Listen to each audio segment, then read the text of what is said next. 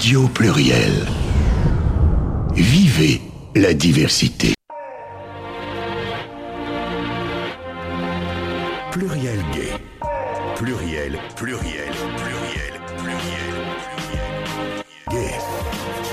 Gay de Radio Pluriel vous donne rendez-vous chaque mercredi de 20h à 21h sur Radio Pluriel. Des invités du monde politique et associatif, de la vie culturelle ou de l'action solidaire viennent apporter chaque semaine leurs réflexions. Interviews, débats, actualités, agenda, pluriel gay. Eh ben bonjour à tous, euh, bienvenue dans Pluriel Gay. Bonjour Gérald. Bonjour On va co-animer à deux, mais sur le même, avec le même micro et un seul casque. Ouais, c'est ça. Aujourd'hui, on est beaucoup dans le studio, donc euh, on est obligé de, Ouais. de faire avec. C'est un peu étant de guerre. quoi. Ouais, on est même les uns sur les autres, on est empilés, qu'on est nombreux. You wish. Euh, alors, donc aujourd'hui, on a beaucoup de monde. On a euh, d'une part le CFL, donc le euh, Comité de fierté en lutte. Le collectif. collectif, je, je me trompe tout le temps, collectif de fierté en lutte et euh, collectif fierté en lutte. Et d'autre part, on a euh, Raoul, alors attends, c'est quoi Raúl. euh, Buenas Non, non, mais tardes. si, c'est moi qui le dis. Raoul Sanchez Vivo. Perfecto, oui. Buenas tardes, Buenas bonsoir. tardes. Merci de, ¿Cómo de nous avoir invités. Muy bien, très bien. Et Marlène, donc euh, tu es euh, psychologue. Tout à fait. Merci pour votre invitation. Voilà. Et Marlène, pourquoi est-ce qu'elle est là? Est-ce que tu le sais? Eh ben, euh, explique-nous. Moi, je le sais, mais je sais que Parce que Raoul est venu nous présenter son podcast. Oui, c'est un reportage qui s'appelle Une thérapie euh, contre l'homophobie. C'est un reportage où j'ai voulu euh, renverser le, euh, les, soi-disant thérapies de, conversion, où il n'y a pas ni, ni thérapie ni conversion euh, des personnes homosexuelles et, trans. Et, dans ce podcast, j'ai interviewé à Marlène, qui, qui est ici avec nous, où elle explique comment on pourrait traiter à quelqu'un qui est homophobe pour qu'il le, le soit moins ou qu'il ne le soit pas. Et, C'est-à-dire que c'est inverser la charge, en fait. oui, C'est une ça. thérapie de conversion, mais à l'envers. Mais à l'envers, oui, il n'y a pas, il n'y a pas, un- il n'y a pas une conversion. Après, Marlène, elle pourra l'expliquer mieux. Ou- peut-être mettre en place des théories de conversion, des, des Thérapies. des thérapies. Ça, il de faudra que, conversion oui, ça, il faudra que Marlène l'explique à niveau psy. Les homophobes et les aux autres Oui. LGBT-phobes aussi. Oui. Les autres LGBT-phobies. Donc, du coup, ben, on reviendra au podcast en deuxième partie d'émission. Parfait. Euh, la première partie sera plutôt consacrée au CFL et à la marche de fierté qui va avoir lieu donc samedi le 10. Mais je veux aussi toujours que de ta présence pour poser des questions parce qu'il s'est passé des choses en Espagne et je voudrais avoir ton avis. Ok, Voilà. oui, Voilà, il s'est passé des choses, il y a eu des élections. Oui, il y a eu des courant, élections. hein Si, si, si, mais bien sûr, j'ai voté, j'ai voté. voté, bon. J'ai voté, euh, oui, par, par Je, je ne te demanderai pas pour qui tu as voté, mais j'imagine que c'est pas Ça pour ça me dérangerait pas de Oui, répondre. d'accord, mais c'est pas pour le Parti populaire à mon avis. Non, Ni pour non. Vox. Non, non, c'était pour un parti euh, régional de, de, de De la Valence. communauté. de la euh, communauté de Valence, qui n'est pas connue en France. D'accord. Parce qu'il y a beaucoup de, petits partis régionaux, je dirais, en Oui. Espagne. Oui, oui. Et en fait, ce qui s'est passé, c'est qu'il y a eu des élections, donc euh, double élection municipale et régionale. Mhm. Et là, patatras, le parti au pouvoir, le Parti socialiste, qui, Oui. était en coali- qui a formé un gouvernement de coalition avec Podemos, Oui. Se retrouve euh, maintenant avec euh, un déficitaire en nombre de régions et de villes. C'est-à-dire que tout a basculé plutôt à droite en Espagne. On peut dire ça comme ça. Oui, oui, presque tout. Oui, Les régions sont très importantes. Il y a des parlements, la mienne, par euh, exemple, elle, est- Voilà. elle était à gauche. voilà, je viens de la région de, de Valencia. Mm. Et la ville de Valencia, qui est la, la troisième ville la plus grande de, de l'Espagne, Mm. ça faisait huit ans qu'il était gouverné par la gauche. Et, et maintenant, elle sera gouvernée pour les prochains quatre ans pour la, pour la droite, avec peut-être le soutien de, de l'extrême droite. Parce que dans ces élections, la droite euh, classique, elle n'a pas eu la plupart des de, d'élus euh, dans, les, dans les élections, donc il va falloir que, euh, des coalitions avec, les, avec l'extrême droite. Et la région, pareil. Les régions en Espagne sont très importantes. Par exemple, la région de Valence, ils avaient, depuis quelques années, approuvé des lois pour les personnes trans, les personnes LGBT, que, que maintenant, elles vont être en danger Pour l'arrivée de, de l'extrême droite à, au pouvoir. Parce qu'il y a quelques années déjà, je me souviens, euh, au début, tu, la première fois que tu es venu à l'émission, tu m'as dit que toi, tu étais inquiet par rapport à la montée d'un parti qui s'appelle Vox en Espagne Oui, et qui a confirmé, qui existe depuis peu de temps, en fait, une dizaine d'années, ou moi, oui. qui sont Mm. des dissidents du Parti populaire, en fait, qui trouvent que le Parti populaire n'est pas assez à droite. C'est ça. Donc, eux, et ils sont, ils sont considérés comme un parti d'extrême droite. Est-ce qu'on peut dire que c'est un parti d'extrême droite? Si, si, si, c'est un parti. Comparé De... au Rassemblement national, Zemmour, et encore plus à droite. Oui. Comme Zemmour, par exemple. C'est- Sí, ça serait plus Zemmour, Mm. oui, ce parti, ce parti politique. C'est, en plus, en Espagne, il y a la, la connotation un peu du, du passé, du franquisme, de Franco, de, C'est bon, de cette nostalgie un peu. L'Espagne avait semblé épargnée jusqu'à maintenant par la montée de l'extrême droite, comme on la constate en Europe. Et moi, j'attribuais ça, évidemment, au fait que Franco, jusqu'en 75, moi, je me souviens de l'époque de Franco. Enfin, moi, je Mm. n'étais pas espagnol, j'habitais en France, mais j'avais des amis espagnols, par exemple, enfin, des voisins espagnols, qui avaient fui le franquisme. Et quand Franco est mort, ils nous ont ils sont tapés à notre porte, ils ont venu taper à notre Mhm. porte avec une bouteille de champagne, et on dit on va fêter la mort de Franco. Oui. Voilà. Donc pour, pour, les- pour moi, les- en Espagne, c'est de la mémoire du, de l'extrême droite et du fascisme est vive encore. Et donc c'est vrai que jusque-là, l'Espagne était quand même, à part les groupuscules, les phalanges, tout ça, mais c'était quand même très minoritaire. Oui.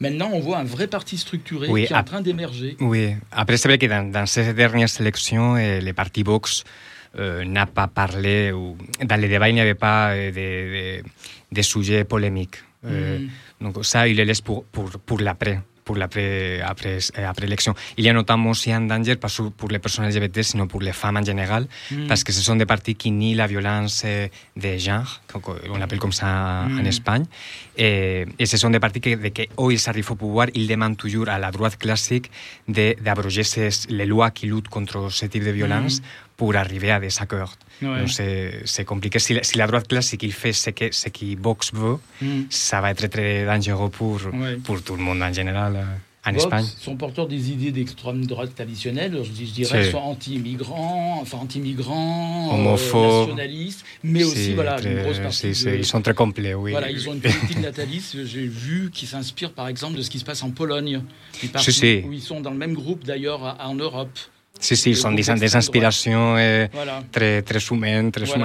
à Pologne, Hongrie, le Brésil, de- Ouais. le, Brésil- le, le le- le Brésil fasciste, Enfin, et Trump, euh, oui, le oui. Brésil de, de Bolsonaro. Parce que Oui, le Brésil de, de Bolsonaro, oui, pas le Brésil de Lula. Et ça, c'est incroyable parce que l'Espagne, pour l'imaginaire de tout le monde, c'est un des pays les plus avancés sur les droits LGBT, par exemple, d'Europe. Ah, ils ont eu, Ouais. Vous avez eu le mariage avant nous, mariage pour tous. Mm. Voilà, vous avez eu plein de- Les droits des trans sont beaucoup plus importants en Espagne, beaucoup plus avancés, on va dire, qu'en France. Mhm. Puis l'Espagne, euh, c'est un pays, on a l'impression, qui a voulu briser justement le carcan du franquisme. Mais il y a beaucoup plus de contraste que, que, que dans votre... Bueno, dans toutes les sociétés, il y a de, il y a de contraste, Ouais. mais à niveau politique, euh, le- la société est très divisée en deux par rapport à ces, à ces sujets. C'est vrai que les sujets liés à l'homosexualité, mm, quand la droite, après, elle, elle était revenue au pouvoir, après l'ado- l'adoption du mariage pour tous en 2005 en Espagne, ils sont rien sea, ils ont laissé la loi telle qu'elle Oui, ils était. essayé, en fait, Ils ont essayé avant d'arriver au pouvoir. pas possible. Oui, parce que la plupart de la société en général, ils sont, ils sont pour. Maintenant, je pense que le, que le débat est eh, avec les droits des personnes trans. Mm. C'est le, le eh, à, la, pre- à la présidence en Espagne, il a dit hier que au pouvoir Mm. lors des, des élections qu'il aura en Espagne en juillet, euh, il va euh, abroger, ça se dit comme ça, non Mm. Eh, finir avec, la loi eh, qu'on on appelle la loi trans, une loi où il y a aussi des, des aspects euh, où on défend aux personnes LGBT en général, c'est pas que pour les personnes trans loi, mais on la connaît comme ça. Il peut y euh, avoir des régressions, à ton avis Si, si, Parce que, parfaitement. en fait, euh, donc, du coup, le, hum, le Premier ministre espagnol, Pedro Sanchez, Oui. hein, a convoqué, à- suite à ces résultats, et de façon logique, je dirais démocratique, il a dit J'ai peut-être plus la majorité dans mon pays. Il a décidé de dissoudre l'Assemblée nationale. Donc il y a des élections législatives anticipées qui devaient avoir lieu Mhm. plus tard, qui vont avoir lieu cet été. Oui. Et il- ça. si le Parti populaire revient au pouvoir, parce qu'il y a quand même un effet de balancier assez intéressant en Mhm. Espagne. hein. Parti populaire, Parti socialiste, ça balance de Oui. l'un à l'autre. Mais c'est comme un peu dans, les pays, dans tous les pays démocratiques, Oui. il y a une alternance. Oui, c'est Ça, vrai. c'est- Nous, c'est avec pas- Macron, c'est pas trop. Voilà. Oui, nous, Oui, en avec Macron, c'est Voilà. vrai. C'est pas très clair. C'est pas très clair, oui, il y a oui, le en Parti Espagne. Socialiste, le Parti populaire. Oui. Pour le nom, pour un C'est parti de oui. C'est de- Parti Socialiste avec Podemos. Donc c'est une coalition que c'était à la première fois en Espagne qu'il y avait une coalition aussi. Voilà. Et, Et eux donc, pourraient oui. très bien, pour euh, gouverner, dire ben, venez avec nous, Vo- Vox, amenez vos voix, c'est le cas de le dire, Oui. pour pouvoir former un gouvernement si jamais euh, les, les votes sont favorables. euh, Oui, c'est ça. Après, comme le système électoral est différent aussi en Espagne et en Ouais. France, ah, ici à- en France, vous avez deux tours. euh, donc, euh, des fois, il y a même les partis qui sont à gauche qui, qui demandent à ses électeurs voter à la droite parce qu'on ne vote pas à l'extrême droite. Mais en Espagne, on n'a pas ce type de, de- de système. Il y a qu'un seul tour. Et des fois, les, eh, comme l'extrême droite, elle est assez nouvelle.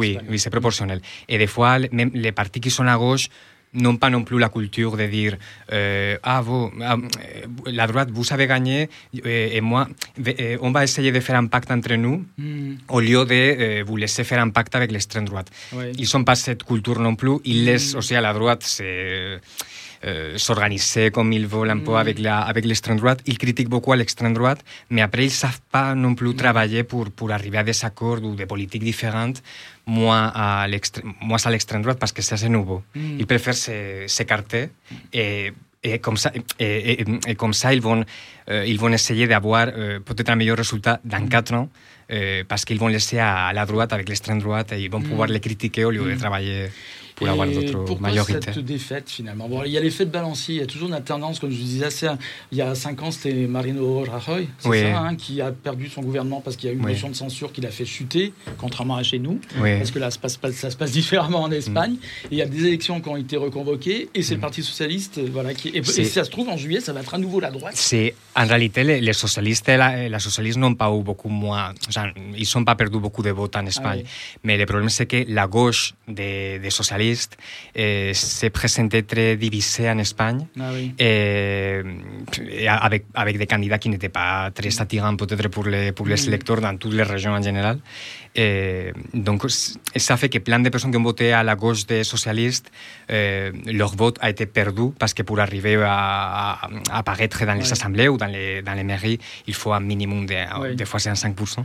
Donc, ça fait que la droite et l'extrême droite, maintenant, ils vont pouvoir euh, gagner. C'est pour ça que dans ce moment-là, eh, la, la, gauche, à la gauche des socialistes, ils sont en train de s'organiser pour, eh, à partir de, de, pour les élections nationales, pouvoir se présenter unis. Et ce sera avec une candidature, avec un, un nouveau parti politique eh, qui lidérera la- l'actuel ministre de, du Travail eh, en Espagne, qui, a, qui vient de Podemos et, de, de- et- et du communisme et, et de la, de la gauche. De NUPS, tu veux dire en fait. Sí, sí, sí, Ouais. sí, sí, Mhm. ça sera, ça sera un Mhm. NUPS, eh, mais avec, les, avec cette femme qui, qui a un très bon presse avec, pour Mhm. les personnes qui sont à gauche en Espagne, parce Mhm. que pendant toutes ces années, elle été ministre du Travail, elle arrivait à plein d'accord avec les syndicats, les patrons, Oui, les oui, il y a eu des avancées euh, Oui, sociétales. et elle a, un, elle a une façon de parler assez dialogante, respectueuse, euh, donc on verra, mais on En verra. Espagne, il y a cette que- fameuse loi qui est passée dans le travail où on, a- on peut, par autodétermination, se dire je suis malade, je ne viens pas travailler, et c'est ça. hein, c'est un... Non, ça c'était pour les, pour les femmes, mais Pour pour, les les. Ah oui, il je sais les pas comment dire ça en français, les congés menstruels, Voilà. oui, les congés menstruels, oui, ça, ils ont fait ça, ça c'était, ça c'était le ministre de l'égalité Ouais. en Espagne, que la droite a dit que si ils gagnent, ils vont faire disparaître le ministère, ça s'appelle ministère, aquí sí ça s'appelle secrétariat, non? Comment ça s'appelle en français? Euh, ministère de la condition féminine, je suppose. Sí, mais en, en. France, c'est le- la secrétaire de, pour l'égalité. Oui, en Espagne, c'est oui. la ministre de l'égalité. Je sais Et donc, là, comment le- c'est la, la Oui. dénomination exacte. c'est secrétaire ou On secrétaire? A l'impression finalement, il existe. Il y a, Non, avant, il y avait en ministère de la femme. En... Ministère. De la femme, bon. Oui. Maintenant, il y a plus tout Bon, ce- pues la droite, il a dit qu'ils vont le faire disparaître. De l'égalité des droits des femmes, Ah ou ouais. quelque chose comme ça. des chances, égalité des secrétariat ou no sé. Mm. Donc la, la droite, ils se sont dit eh, hier qu'ils vont le faire disparaître, Mm. que ça les intéresse pas. Et toi, t'as peur que la droite pourrait puisse revenir au pouvoir, quoi Et Peu- J'ai j'ai pas, pas, je veux pas, mais, mais j'ai pas, j'ai pas peur.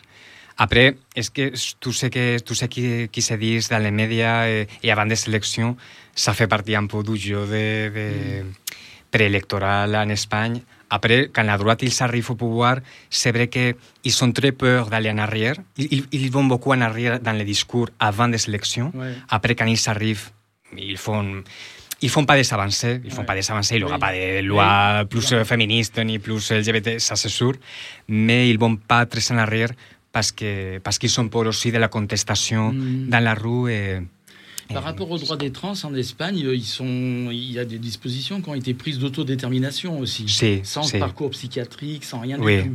Hein, pouvez- on peut aller à l'état civil en disant je Oui. suis une femme ou je suis un homme et faire changer son état civil Oui, c'est ça, aussi c'est ça. facilement que ça. Oui, eh, oui. Mm. Et ça avait créé aussi eh, eh, un problème en- entre la, dans la gauche, Mm. parce qu'il y avait un parti de la gauche, surtout du Parti Socialiste, que, de féministes du Parti Socialiste, qui, qui voyait cette loi contre le féminisme, Mm. parce qu'ils ne s'aimaient pas que- qu'un homme puisse si facilement, entre guillemets, euh, s'enregistrer en Ouais. tant que femme, et un parti de personnes à gauche qui voyait ça comme une avancée très grande Mm. pour les personnes trans, parce que à la fin, c'était une revendication des personnes trans en Espagne, Ouais. comme, le, comme le, ici en France et dans d'autres Mm. pays, de pouvoir, sans l'avis de d'un psychiatre, euh, pouvoir se- se- se- mm, pouvoir s'inscrire Ouais, ouais. euh, dans la loi comme, comme la personne que, comme, Mm. euh, avec l'identité que, que eux, ils, euh, ils considèrent.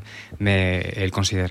Mais oui, donc ça, ça, a été, ça a été un problème. Dans, il y avait un débat très grand dans la gauche qui a bénéficié à la droite. Mm. Euh, mais bon, mais finalement, ils ont, ils ont approuvé la loi euh, et ça a été très célébré pour les personnes trans. Ouais. Moi, je suis, je suis curieux un peu, euh, surtout euh, de, bah, de vous demander aussi aux autres invités comment vous voyez euh, les, les avancées en Espagne par rapport, euh, par rapport à la France et, euh, et est-ce que c'est vraiment comment dire, quelque chose qu'on peut aussi faire facilement en France ou il y aurait vraiment euh, trop de... Trop de... Moi, avant qu'il réponde à ta Oui, question qui est très intéressante, je voulais dire que euh, globalement, on voit que ce qui se passe en Espagne, ça se passe dans d'autres pays parfois. Quand la droite conservatrice prend, euh, le- enfin, essaie de prendre le dessus, les droits des trans sont souvent pris en otage. Ah oui, Mm. oui, ça c'est sûr. C'est, on dirait que le, le droit des personnes L- LG, on va dire, Hmm. B, sont plus ou moins acquis. Oui. On voit aux États-Unis, par exemple, Hmm. où la, la droite conservatrice s'attaque aux trans directement.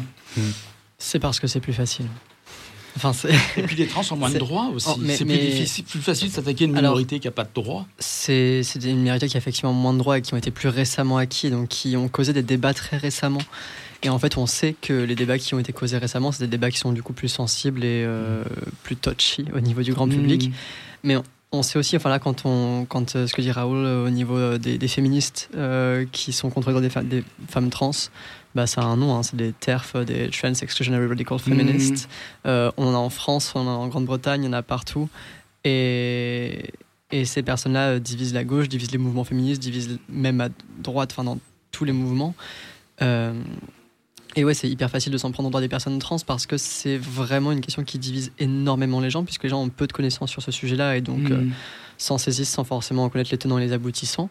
Euh, et, et par contre, donc, ce qu'il ce qu'il faut souligner, ça va faire un petit peu le lien avec ta question euh, aussi, Ben, c'est que euh, nous, le- les avancées qu'il y a eu là pour les personnes trans en Espagne, on en parle dans l'appel de la marche euh, des fiertés de Lyon en disant que en fait, euh, tous les combats qu'on mène, ils sont pas vains parce qu'on a un appel qui, comme tous les ans, est hyper euh, négatif. Enfin, la réunion pour l'écrire, c'était particulièrement, particulièrement horrible et intense parce que bah, tous les ans, on revient sur tout ce qui ne va pas, la- l'augment- l'augmentation des crimes LGBTI-phobes, toutes les choses comme ça.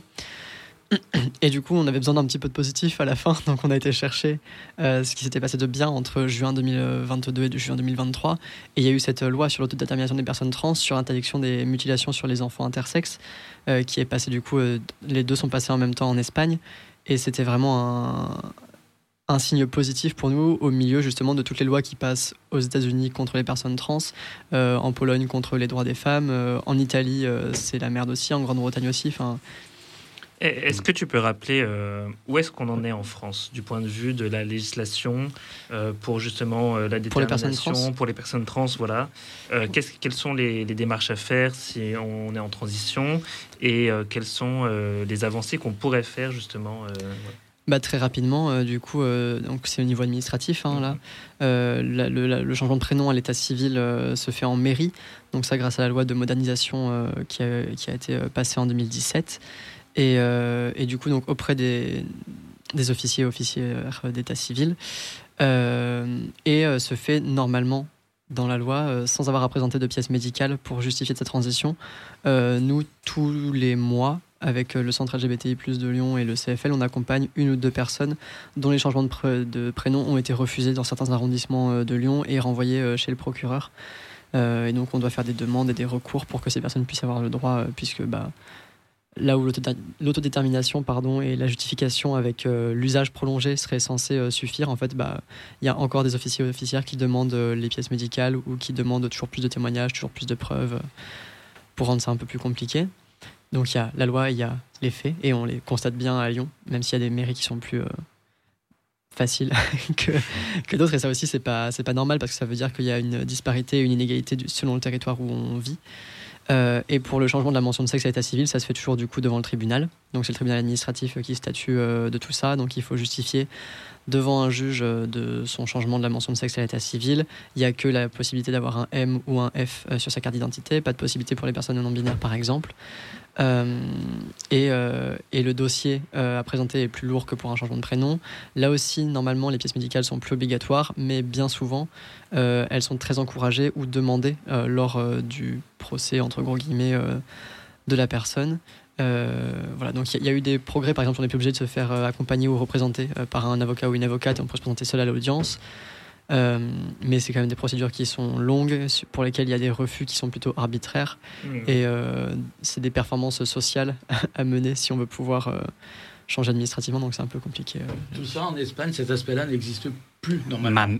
Ah, non, maintenant, avec la loi, c'est beaucoup plus facile. Oui, oui, mm. c'est beaucoup plus facile pour ça. Il y a quand même des, des, problèmes aussi au niveau, par exemple, euh, je sais pas, euh, euh, Charlie disait, il y a des mairies qui, où c'est plus facile dans certains endroits que d'autres. Est-ce qu'il y a des endroits en Espagne, par exemple, tu penses, où il y aurait vraiment encore des problèmes avec ça Ça, ça, je, ça, je suis pas au courant. Après, la loi, elle est assez récente, donc je ne sais pas. Et après, de toute façon, il y avait déjà des régions que ça faisait des années qu'ils avaient des lois, donc no, j'ai pas, pas entendu de, de problème par rapport à, à, à, des, à, des régions qui auraient plus de, qui mettraient plus en place de, de, de difficultés pour les personnes trans pour s'enregistrer. Peut-être qu'il y a, je sais pas, je n'ai pas, pas les, les informations. C'est vrai que l'Espagne est beaucoup moins centralisée que nous, donc les oui, régions oui. ont plus d'autonomie. Il y a des parlements, il peut y avoir des lois régionales en fait. Si, si, il y a, nous on a des lois. C'est pour ça qu'il y a.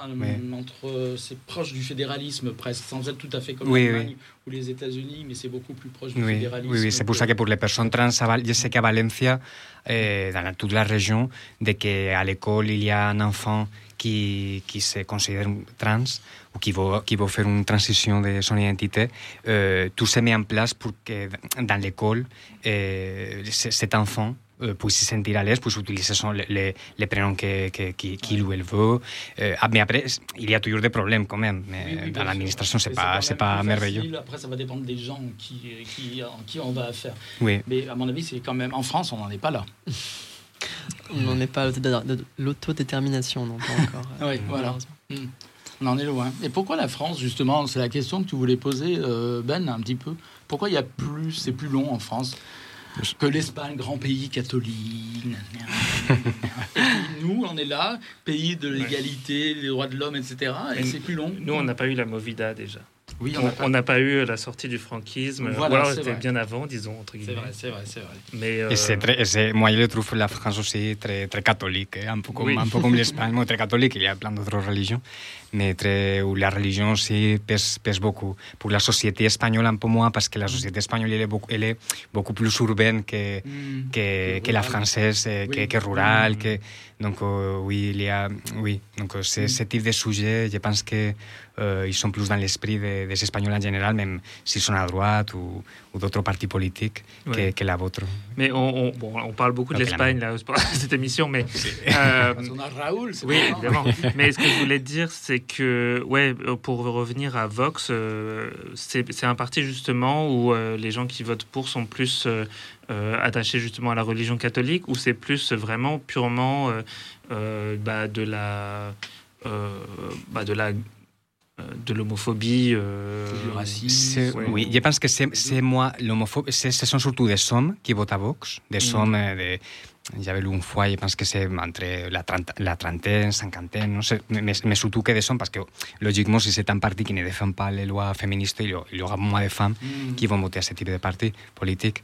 Donc ce sont, ce sont surtout des hommes, ils sont J'imagine, pour, pour, les, pour les propositions qu'évoque ça, j'imagine qu'il doit faire des personnes qui sont moins amies des immigrants, moins amies des homosexuels, moins amies des femmes. Mais après, je ne sais pas, je n'ai pas, les, la, pas fait une étude psychologique des de, de, de personnes qui votent à Vox. Mais, mais ouais. sont, si on voit les, candidats, les personnes qui défendent les idées de Vox, les, les politiciens, ouais. la plupart, ce sont des hommes. Et, et, la plupart, ce sont des hommes eh, qui ont des moyens ce sont pas des, ils, viennent pas des milieux ouvriers, mm, donc ils sont, ils sont, ils ont beaucoup d'argent. Et, donc, oui, et ils sont, ils sont des hommes blancs. Euh. Oui, mais ça, ça, ouais, ça me paraît un peu évident, mais ce qui me par ce que, ce que je me demande, c'est plus euh, est-ce que euh, c'est cette catégorie de gens prennent le prétexte de la religion Non, comme la- le fait Ah, qu'ils soient attaqués euh, par euh, l'homosexualité, euh, les personnes transgenres, la transidentité. Non. C'est ce qui se passe Il- aux États-Unis. C'est ce qui se passe aux non, États-Unis, il et par- je voulais savoir si non, c'était un il peu la par- même chose. non, non, non, c'est pas la religion, c'est pas, non, il parle pas beaucoup, non, il parle pas beaucoup de ça. Et en plus, des fois, la religion entre en conflit avec eux, avec Vox, Hmm, parce que intéressant. on peut avoir, par exemple, les papes qui peuvent défendre les, les migrants. Hmm. et, et- ou, ou d'autres sujets que la droite ou l'extrême droite en Espagne ne défendent Oui. pas. Donc, ils ils s'entrent en conflit. Donc, ils ne parlent pas beaucoup de la, de la religion. Non, c'est pas un C'est plus sujet. du néo-franquisme, presque. Oui, c'est ça. Mais oui, ils essayent de le cacher, mais, des fois, Oui. c'est très compliqué. On le voit beaucoup, on le voit très loin. C'est terrible comme euh, les- on oublie vite euh, Mm. l'histoire, quoi, parce Mm. que finalement, et le passé, parce que c'est vrai que les gens qui votent, tu dis que c'est un parti récent, finalement, les gens qui votent ça aujourd'hui, qui sont actifs, euh, ils sont, ils n'ont pas vécu le franquisme. Et euh, Mm. donc, du coup, euh, ils se disent, comme je ne l'ai pas vécu moi, je ne sais pas ce que c'est, ou Mm. même si c'est dans les livres Ouais. d'histoire et c'est très clair. Mais, mais euh, ils- Sí, après, après, l'Espagne, après en Espagne hi havia aussi un parti polític que, que ha dispagut en les dernières eleccions, que c'était le parti un peu similar a celui de Macron, un peu plus au centre, liberal et tout ça. Mm. Et eux, ils sont disparus parce qu'à chaque fois, ils s'alignaient avec la droite et l'extrême droite. Donc finalement, les Espagnols, ils ont préféré voter pour l'original. De toute façon, voilà, c'est ça. De toute façon, j'ai toujours dit un parti de centre, de centre-gauche, ça n'existe pas. Un parti de centre, c'est un parti de centre-droit. Oui, c'est ça qui- c'est ça en Espagne, Le c'est comme ça. centre-gauche n'existe pas. Sí. Voilà. Enfin, mon avis. Hein. Le problème qu'il peut y avoir aussi, je pense, en France, c'est que là où on aurait attendu justement d'un parti qui se présentait comme libéral, de potentiellement continuer euh, sur, le- sur les avancées des droits, en fait, il se place à la remorque sur le, Mm. de l'extrême droite sur pas mal de choses, Ouais. et ce qui les rend euh, très frileux sur, sur ces choses-là. Ouais. En, en Espagne, au final, euh, ce qui se passe avec Vox, c'est que c'est euh, après le franquisme, le, le Parti populaire avait absorbé ce qui restait des, des franquistes, Mm. et, euh, et aujourd'hui, il, il se, il se reconstitue en quelque sorte. euh, Ouais, en sur, se euh, séparant du Parti populaire, Mm. puisque le Vox. Et, euh, par, rapport à l'Église catholique aussi, c'est très différent parce que la- enfin, c'est encore frais pour le coup, je pense, dans les mémoires des Espagnols, l'implication de, de l'Église catholique. vis-à-vis du franqui- franquisme, vis-à-vis du franquisme. Les institutions catholiques soutenaient le régime de Franco. Mais il y a Ouais. un- quelque chose de commun à, ici comme là-bas, c'est la question du devoir de mémoire Mm. et la façon dont euh, les, les uns et les autres essayent de faire oublier à quel point ils étaient liés. euh. Là, là, tu te disais, ils essayent de, de se cacher de, de leurs, de leurs racines franquistes. Ouais. Mm. Euh, on a eu le débat il n'y a pas une semaine sur les origines vichistes du, du Rassemblement national, qui a été fondé par d'anciens collabos et d'anciens SS. Mm. Et, euh, et, et Marlène, toi, tu as un, un avis là-dessus sur le, sur le fait que justement les gens euh, oublient l'histoire euh, et se placent du- bah, peut-être d'un point de vue vraiment individualiste euh, euh, quand, ils, quand ils votent ou quand ils ont des opinions bah, haineuses ou homophobes ou comment ça se passe Ouais, je sais pas si ma question est claire. Je, je- je veux bien que tu reformules plus.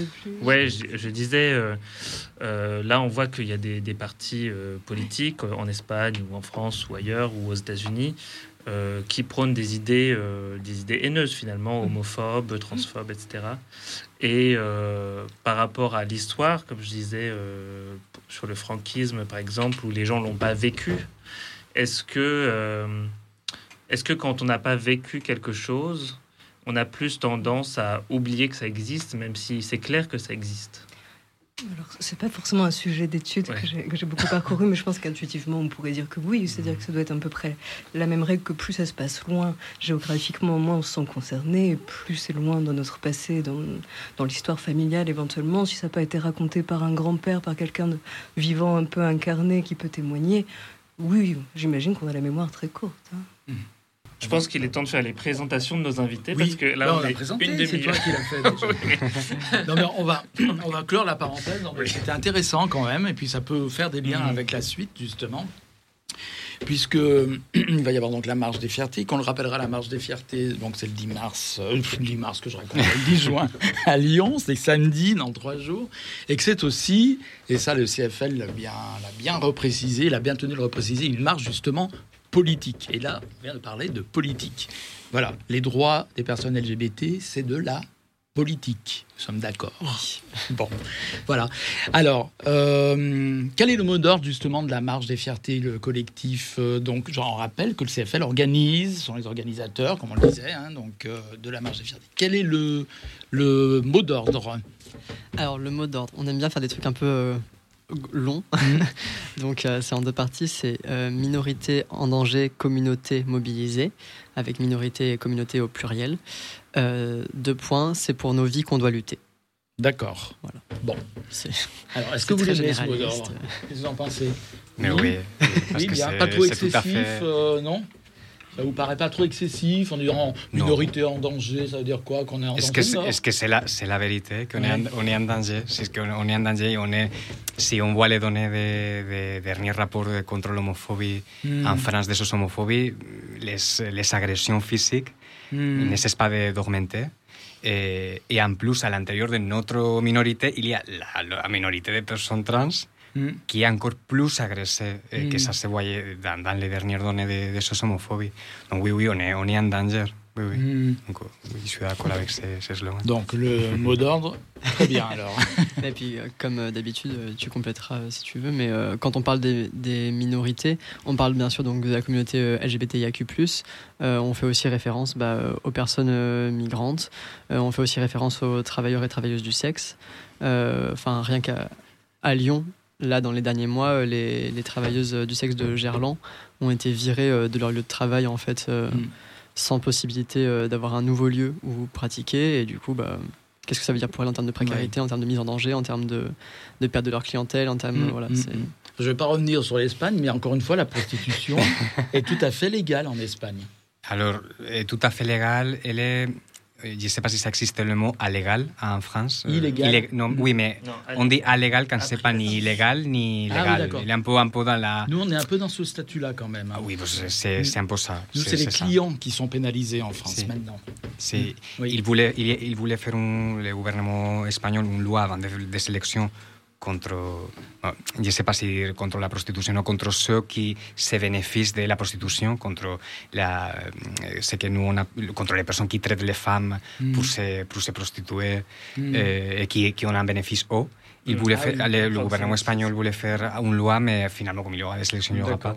Mais après, oui, le- la prostitution, elle est, elle est là, Mm, comme, mm, comme mm, ici en. France. et- Et c'est vrai qu'à Lyon, ce qui se passe, c'est que comme il va y avoir la Coupe du Monde de rugby, C'est un prétexte. comme tu le sais, Ben, évidemment. Oui, il y aura beaucoup de prostitution. Eh bien, en fait, euh, Gerland, c'est un haut lieu de la prostitution, euh, voilà, de, à Lyon. Et il y a beaucoup de femmes qui travaillent dans des camionnettes. Et euh, bon, déjà, les, pa- les parents des enfants qui emmènent leurs enfants là-bas au sport depuis des années font pétition sur pétition parce qu'ils veulent pas que leurs enfants soient confrontés à ce genre de spectacle. Et ensuite, euh, ben là, ils ont profité en fait du du la Coupe du Monde de, de rugby pour euh, virer toutes les personnes, mais virer prendre, proprement. ouais. La police est arrivée, elle a mis Un des arrêté amendes. préfectoral hein, qui, euh, Ouais. qui Et est c'est des personnes qui, vont, qui sont d'autant plus précarisées parce que où vont-elles aller pour euh, continuer euh, leurs activités euh, Moi, je comprends pas très bien tout ça parce que franchement, les enfants, ils en ont rien à faire. Enfin, moi, quand, quand j'ai. Non, mais c'est vrai, quand j'ai- quand j'avais 6-7 ans, Moi aussi. euh, j'étais, je vivais dans un quartier à Moi Paris aussi. où il y avait beaucoup de prostitution. D'autant, mais pourtant. Et tu croyais que c'était des faits comme moi, non? Pas peut-être pas des faits, mais quand je les voyais, euh, je me disais, ah, ils doivent avoir froid. Et puis c'est tout, quoi, tu vois.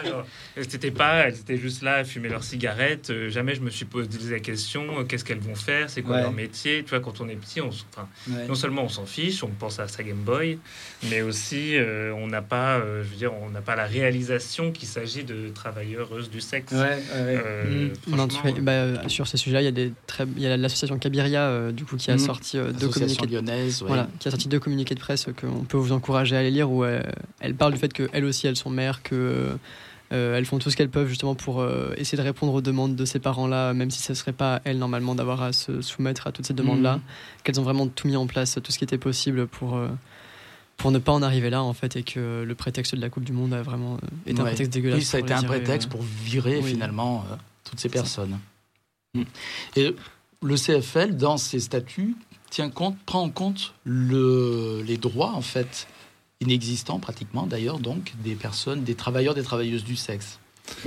Oui. Ça fait partie de Ça, votre ça fait partie de, de notre ADN, charte. on va dire aussi. C'est ça. Donc, euh, parce, parce qu'aujourd'hui, on est dans. Enfin, l'État français, dans, dans, sa politique, est, dans un déni vis-à-vis de ça. Hmm. Et a cette politique systématiquement de, de cacher, enfin, de mettre la poussière sous le tapis en, en, en repoussant toujours plus loin, que ce soit euh, dans les métropoles ou euh, sur les campagnes. Enfin, moi, j'ai grandi à la campagne, c'était pareil. Hmm. C'était. euh, là, elles sont sur le long de la nationale, on va mettre des pierres pour qu'elles aillent plus loin, toujours plus isolées. Ce qui augmente leur insécurité, leur éloignement vis-à-vis des, des structures qui peuvent les accompagner. Euh, et, et ça ne répond pas Mhm. aux, aux problématiques qui sont les leurs Ouais. de, de, re- de reconnaissance de, de, leur, de, leur, de leur sécurité. Donc vous connaissez bien Cabiria, donc euh, les associations euh, de, qui- de défense des droits. Et d'ailleurs, le, le, le centre LGBTI de, Lyon a, a rejoint, euh, il y a eu un, un vote dans- lors d'un CA, a rejoint justement le, le, le collectif euh, euh, donc, qui mobilise des associations Oui. euh, sur ces sujets-là, Hmm. justement pour donner une portée plus grande au- auprès des, des institutions euh, sur Lyon. Voilà, Et y a- il y a les, des les droits choses- des des migrants, choses si vous avez, bougent. Charlie l'a évoqué, le droit des migrants. Alors, euh, ça. Bah, on va a- vous dire, mais qu'est-ce que ça a à voir avec le droit des LGBT Vous avez Eh ben, entendu, euh, certainement. oui. Qu'est-ce que ça vient foutre là? A, euh, Spoiler, il y a des personnes, euh, des personnes immigrées qui sont LGBTI+. euh, Déjà, oui. Et Et des prostituées donc- aussi, qui Il y a sont des des prostituées aussi. qui- qui- et nombre, nombre d'entre elles euh, demandent euh, le euh, euh, asile euh, en France parce qu'elles sont en danger euh, dans leur pays. Il y a une actualité qu'on voit bien, s- dont on voit bien euh, en France euh, avec la potentielle loi asile-migration qui a été déjà repoussée plusieurs fois, qui met en danger justement euh, potentiellement ce, ce droit d'asile et en tout cas les, les conditions d'accueil en, en France. Il y a en France, il y a aussi au Royaume-Uni où on a pu entendre des choses de, de plus en plus odieuses Hmm. jusqu'à moi j'avais pensé que c'était une blague mais il y a des conservateurs qui ont proposé de mettre des, des machines à vagues sur les côtes pour repousser les embarcations Enfin, il y a, il y a une espèce de de, de, de, course à l'échalote de- du côté conservateur et en France poussé par le, le- le Rassemblement National euh, la droite enfin LR dont on se demande ce qui le différencie maintenant de, Oui, du Et Rassemblement je suis National. assez d'accord. Mais du coup, ouais, de manière générale, avec le CFL, en fait, on a une, euh, on a cette fameuse charte de valeurs euh, qui, euh, qui, qui nous engage, qui engage les, asso- les associations avec lesquelles on travaille, qui engage les lieux et les collectifs avec lesquels on, on fait des événements euh, également. Et euh, la première, enfin, les premiers mots de cette charte, c'est de dire qu'on qu'on œuvre pour la communauté LGBTIAQ+, mais ensuite, derrière, on a, mis effectivement bah, tout un tas de choses euh, d'œuvrer contre le racisme, contre le validisme, Mhm. contre les violences médicales, les violences policières, euh, d'œuvrer euh, contre le capitalisme, parce que bah, c'est, Hmm. ça fait partie d'un tout, d'un Oui, système. vous avez voilà, un contenu très politique. Quand C'est vous ça, parlez de c'est- capitalisme, vous êtes anticapitaliste. euh, anti- D'où euh, l'idée que vous êtes d'extrême gauche, vous êtes des anarcho-queer. C'est ça, si ça fait plaisir aux gens, euh, ça me fait plaisir aussi, il n'y a aucun problème. Mais voilà, on, on essaie d'avoir ce contenu-là parce que, bah, euh, on disait tout à l'heure que donc, les droits des personnes trans étaient attaqués. C'est le cas, c'est les premiers à être attaqués euh, aux États-Unis, c'est les premiers qui seront attaqués partout, euh, ou même pas l'extrême droite, hein, mais où les, les moindres personnes qui voudront convaincre un petit peu un public large iront à l'encontre des droits des personnes trans, parce que c'est facile, encore une fois. Mais déjà, les personnes trans font partie de la communauté LGBTIQ+, et donc ça devrait su- susciter déjà euh, l'adhésion et la défense de la part de l'ensemble de la communauté. Ce qui n'est pas toujours le cas. ce qui n'est pas toujours le cas, voilà. Hmm. Mais surtout, il ne faut pas perdre de vue qu'en fait, là, c'est les personnes trans qui sont attaquées parce que euh, les, les gens qui n'y connaissent rien ont en tête des personnes trans qui sont visiblement queer. Mm. Et en fait, ce qui est réellement attaqué, c'est le fait d'être visiblement queer dans l'espace public. Pourquoi est-ce qu'on dit on veut protéger les enfants? De quoi est-ce que vous voulez protéger les enfants des personnes trans? Bah non, parce que ce qu'elles sont en tant que telles, c'est pas- ça qui devrait vous déranger. C'est ce à quoi elles ressemblent, c'est ce qu'elles renvoient à, vos enfants ou à qui que ce soit ou à vous. Euh, et donc, c'est l'imagerie queer qui est attaquée. C'est toutes les personnes non conformes dans le genre qui le sont par la suite. Il y a des personnes cis qui ont été attaquées dans des toilettes aux États-Unis, notamment des femmes cis, lesbiennes ou non, mais qui avaient une apparence un peu masculine et qui ont été attaquées euh, parce qu'elles étaient soupçonnées d'être des femmes trans. Il y a des petites filles cisgenres qui ont subi des examens gé- gén- génitaux dans le cadre de compétitions sportives parce que c'est ce qu'on veut faire subir aujourd'hui à toutes les personnes trans qui veulent pratiquer des avoir une pratique sportive. Donc quand les droits des personnes trans sont attaqués, déjà c'est les droits de toutes les, toutes les femmes qui le sont euh, potentiellement, mais aussi et par extension, ce sera le droit de toutes les personnes LGBTIQ+. Les trans sont la cible facile, Hmm. mais derrière, en fait, bah, les gays et les lesbiennes euh, sont pas loin en fait. Ça sert à rien de se dissocier euh, des personnes trans ou de chercher à dire euh, non mais nous on va être bien sous tout rapport, on va pas être euh, visiblement. euh, Parce qu'il y a une soit. catégorie de la communauté, après Hugo, je te laisserai la parole, mais ce que tu veux dire, et c'est moi je le pense aussi, de toute façon, hein, il y a une partie de la communauté, dans la communauté LGBT, qui se croit à l'abri, en Oui. fait. Mhm. Ce qui n'est pas le cas. Non. Moi je dis rien n'est jamais acquis. Hugo, Oui, À toi la bah, parole. Pour, euh, pour accrocher là-dessus, on voit bien, euh, euh, y compris à gauche, que euh, par volonté électoraliste ou autre, on est prêt, on l'a vu avec Ruffin la semaine dernière, bon, qui, qui a rétro-pédalé euh, tant bien que mal, mais on voit bien que les droits des minorités, euh, par volonté électoraliste, c'est la première chose qui est lâchée, y compris à gauche. Et pour le coup, euh, le- ce qu'a pu faire la gauche de la gauche à- en Espagne, on peut aussi euh, se rendre compte que parfois, c'est ouais. important d'avoir du courage politique et de, Oui. et de tenir sa ligne est-ce que tu fais allusion aux propos de François Ruffin de Ruffin euh, Ouais. qui a mis un peu à la. T'es au courant, euh, Ben? Non, mais, bah, je mais, mais qui a une vieille tentation. Pour à- ceux qui ne sont pas au courant. Hugo va nous expliquer. donc euh, Ruffin sur, sur la question, bah, justement, la, la question lui a été posée par rapport aux élections en Espagne, Ouais. du fait de savoir si euh, la gauche avait été pénalisée par, euh, Oui, il y a un par, par le, le- les, les lois justement sur le, le changement de, de genre à l'état civil et, euh, et, et c'est- et les autres lois qui ont pu être euh, votées. Ce qui, d'un mon point de vue, déjà est un, un gros raccourci pour expliquer une élection qui est un, un Oui. peu plus complexe. Mm. Et, euh, et Ruffin s'est laissé piéger en disant euh, que, euh, en effet, en France, euh, c'était pas la priorité. En tout cas, il y avait d'autres choses à faire avant. Mm. Euh, et euh, ah, je sais plus la formule, mais enfin, était légèrement condescendant ou en tout cas méprisant. euh, C'est vrai que c'était un peu décevant quand même Voilà, c'était un- peu Mm. décevant Mm. vis-à-vis de, de la de- part de- de, de Ruffin. de, de quoi. cette personne. Quand dans, dans la réalité en Espagne, cette loi euh, n'a pas pesé pas du tout dans les, dans les résultats.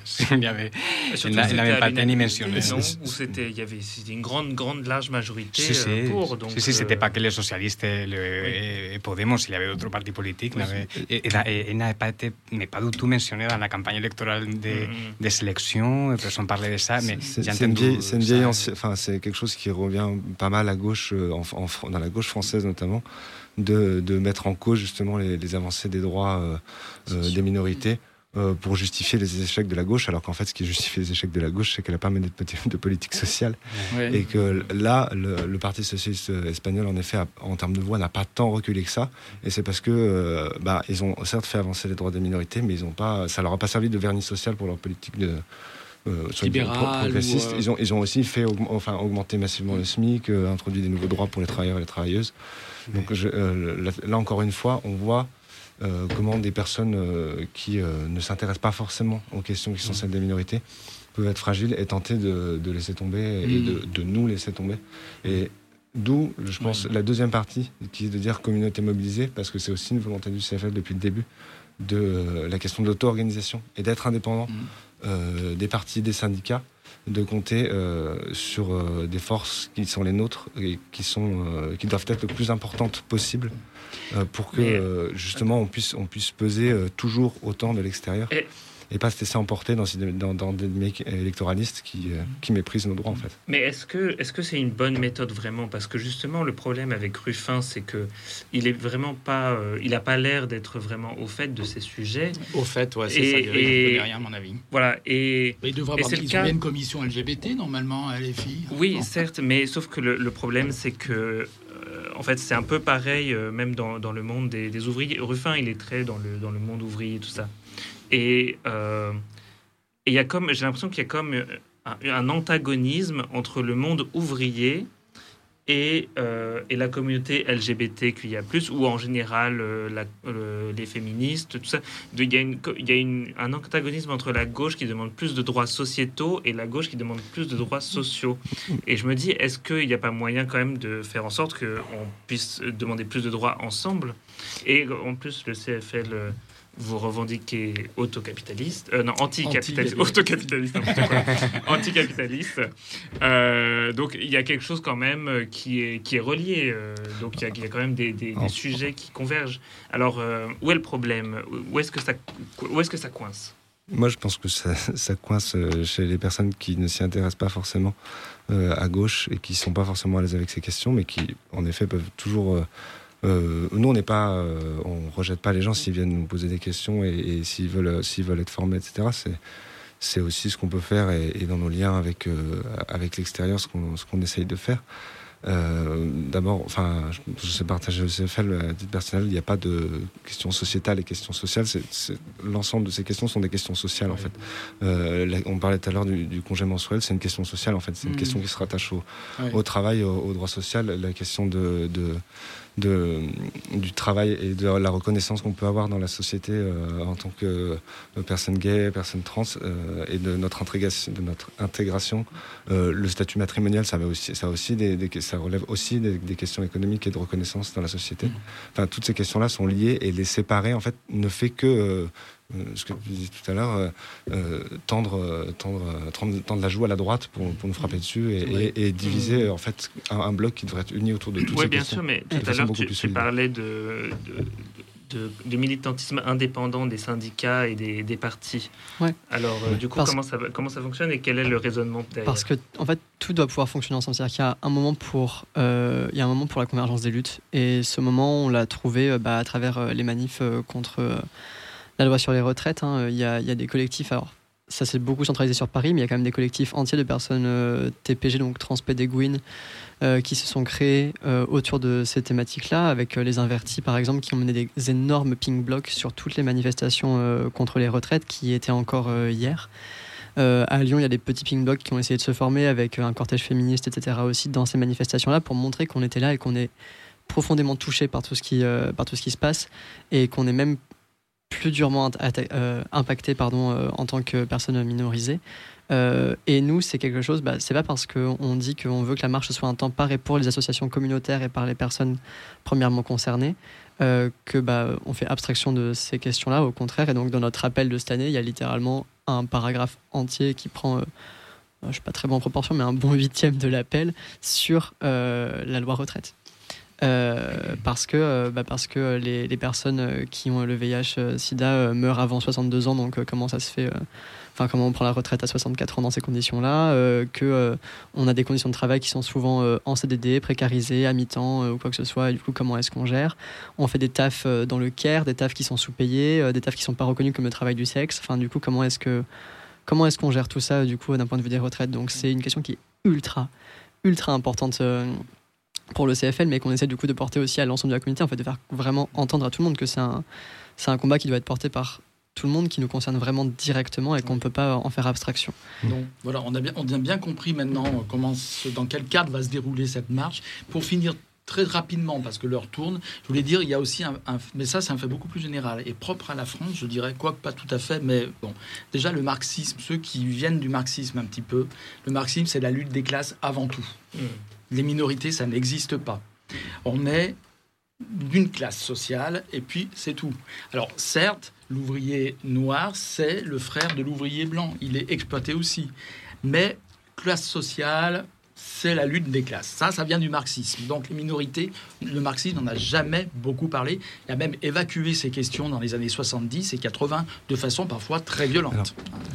Et puis il y a aussi un, un problème typiquement français, c'est le fameux universalisme à la française. Exactement.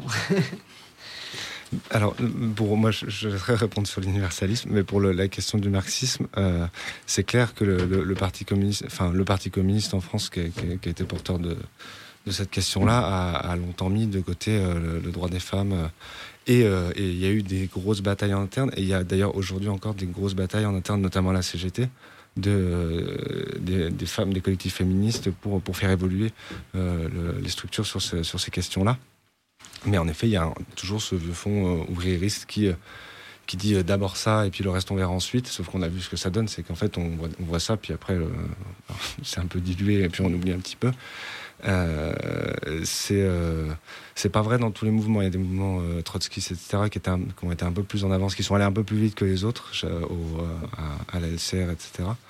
Mais et, c'est justement dans les années 60-70 que le MLF s'est autonomisé, que le phare pour les homosexuels s'est autonomisé, les Gouines Rouges, et qu'il y a eu toutes ces structures qui se sont créées en dehors parce qu'il n'y avait pas les, structures très puissantes et très centralisées ne laissaient pas la place et que aujourd'hui il y a un peu cette culture qui est reprise de dire bah en fait dans les partis pour des raisons électoralistes, pour des raisons de, vieux fonctionnement, euh, peuvent très vite mettre de côté ces questions. Après, c'est vrai que sur la façon dont a fonctionné la FI, il y, a eu un gros travail dans leur programme là-dessus, on ne peut pas, pas leur nier, mais y a dans, au, moment, au moment électoral, Il faut que nous, on ait ce, poids de dire, de, rappeler ces structures-là à, nos réalités. En fait. Mmh, mmh.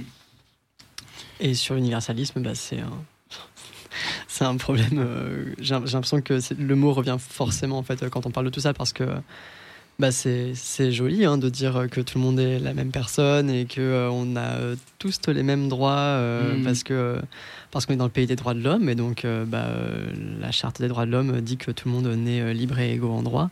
mais en fait, bah, ça a permis et ça permet encore aujourd'hui d'invisibiliser tous les faits. Mm. et c'est encore une fois ce qui existe en droit et ce qui existe dans les faits. Et dans les faits, on peut pas nier bah, les LGBTI-phobies qui existent dans toutes les strates euh, de la vie, le racisme qui existe dans toutes les strates de la vie, et pareil pour l'andiphobie et mmh. tout un tas de discriminations, bah, le sexisme bien évidemment. Et, et du coup, bah, invisibiliser tout ça, c'est se mettre un bandeau sur les yeux et se dire non, non, ce, ce problème n'existe pas puisque de fait, euh, nous sommes tous des êtres euh, humains et donc bah, ça nous met sur un pied d'égalité. Non, il y a des personnes pour qui c'est plus compliqué, il y a des personnes pour qui il y a des négations de droits euh, tous les jours, euh, que ce soit dans le droit ou que ce soit dans les faits, que ce soit dans la vie euh, quotidienne ou que ce soit devant la justice. Donc toutes ces négations-là, on on peut pas les nier justement. Mmh. Et, et c'est vraiment, vraiment dangereux hein, cet universalisme-là parce que ça, ça nous fait aussi ça nous fait naviguer, nous, en tant qu'association, dans des eaux un peu, un peu troubles en permanence, puisque bah, on, signe des contrats républicains pour toucher euh, des subventions. Euh, on travaille avec les institutions parce que bah, ne peut pas faire ça, on ne peut pas organiser une marche de 18 000 personnes dans Lyon sans travailler à un moment donné avec les institutions euh, publiques. mais à côté de ça, on doit porter une parole qui, en fait, dit bah, votre universalisme républicain, il pose problème. Parce que sinon, on ne serait pas là à faire une marche de fierté, en fait, s'il avait un fonctionnement parfait, si dans les faits, il fonctionnait. Donc euh, c'est bien qu'il y a des différences qui, persistent et donc euh, bah, nous ne sommes pas universellement euh, sur un pied d'égalité.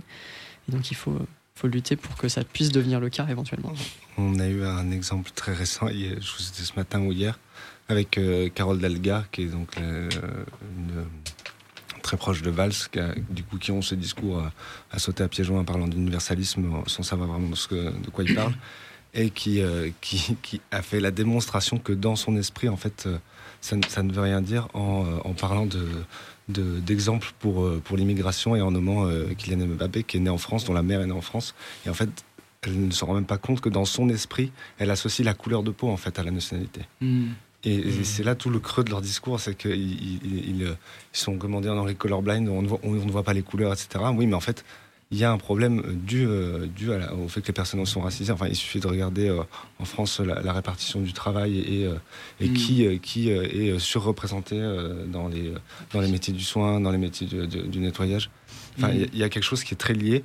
Et en fait, ce, ce, ce, cet universalisme qui est un peu projeté comme ça, comme comme euh, en tout cas justification. Une, carte joker. Ouais, comme une carte joker. En fait, non, il n'y a, a, pas, a pas de souci en fait. Et, euh, la, la, la, République telle qu'elle est faite aujourd'hui, elle voit pas la différence. En fait, de fait, les différences, elles sont là, elles perdurent dans l'accès au logement. Mm. oui. Est-ce qu'on peut juste euh, clarifier les choses? Parce que pour moi, quand même, en tout cas, la définition que j'ai de l'universalisme, c'est quand même les idées des Lumières que tout être humain, comment dire a, le droit au même droit que tout le monde. Donc pour moi, c'est une vraiment très belle idée. J'ai l'impression que le problème, c'est plus qu'on utilise cette idée d'universalisme pour justement dire tout le monde a les mêmes droits hmm. aujourd'hui. En fait, c'est une idée philosophie. Ça, a été inversé, c'est-à-dire qu'aujourd'hui, au lieu de dire euh, ça doit être l'idéal vers lequel on doit tendre, donc pour ça, il faut euh, venir parer aux inégalités qui existent et, euh, mettre en place des, solutions d'équité entre tout le monde. Hmm. on utilise ce prétexte-là, et notamment en France, puisqu'on est ce fameux pays des Lumières, pour dire c'est le cas. Et donc, ouais, c'est juste ça le problème, c'est qu'on on a inverser la rhétorique en disant oui, oui, euh, regardez, on est tous des humains, donc tout le monde est libre et égaux en droit. Et on a arrêté de transformer ça en un idéal à atteindre et en quelque chose pour lequel il faut se battre et, euh, et où il faut vraiment mettre des choses en application pour que ça puisse être le cas. Et on a retourné ça en disant non, non, mais c'est bon, justement, on n'a rien à faire. Euh, on n'a pas de statistiques à faire sur la surreprésentation dans les prisons ou quoi que ce soit parce que mm. bah, de toute façon, tout le monde euh, est, jugé de la même façon. Mais je dirais juste que c'est quand même faut faire quand même attention euh, quand on dit euh, juste sans faire attention à ce qu'on dit. L'universalisme est un problème parce que j'ai peur que ça puisse se retourner contre nous et dire oh ils pensent que l'universalisme est un problème ou quelque chose tu vois ce que je, tu vois ce que je veux dire? J'ai l'impression que c'est ah, plus ça ça fait euh, déjà euh, partie des sujets qu'on leur reproche justement ouais, ouais. il y a, il y a, il y a, il y a un, problème comme ça sur bon nombre de mots en fait qui mm. sont euh, utilisés enfin je veux dire quand le, on voit que le parti les républicains mm. ça n'a plus grand chose à voir avec avec ce pouvait être l'idéal mm. républicain le Front populaire hein. le parti populaire le, parti socialiste il y, a tout un tas de mots comme ça qui sont qui sont usés dépossédés de leur sens complètement euh, l'extrême gauche, enfin ce qu'on nomme aujourd'hui l'extrême gauche en France, c'est complètement aberrant. Enfin, je veux dire, mm. Mélenchon n'est pas d'extrême gauche, il a passé 30 ans au PS. Mm. Enfin, il y, a vraiment quelque chose comme ça qui est mm. dévoyé dans un espèce de boogie-boulga euh, médiatique où, en fait, on ne commence plus des débats euh, en par définir les termes. Et, ça, c'est un, un, gros problème. Voilà. Et en effet, je suis d'accord avec toi que du coup, nous, quand on parle de ça, on devrait commencer par définir pour nous c'est ça. Et en fait, ce qui est, ce qui est la façon dont elle est utilisée euh, dévoie complètement euh, le, le, sens de son origine. Et si on faisait une petite pause musicale? Il y a de la pub ou pas, Bernard? Non, il n'y a pas de pub. On va faire une petite pause musicale. voilà, parce qu'à deuxième, on continuera de parler de la marche. On, on, parlera de façon plus pratique de la marche dans la deuxième partie. Puis il faut aussi, on diffusera le, pour commencer, après la musique, d'accord Écoute-moi bien, Bernard, suis bien ce que je vais te dire. Lis-bois mes mots. Donc, euh, on va passer une musique, celle que tu veux, que j'ai amenée. D'accord Et ensuite, on écoutera le podcast réalisé par Raoul avec Marlène, donc sur ce, un podcast sur l'homophobie, ce douloureux problème. Et tu nous remettras ensuite euh, en ligne, en direct, quoi.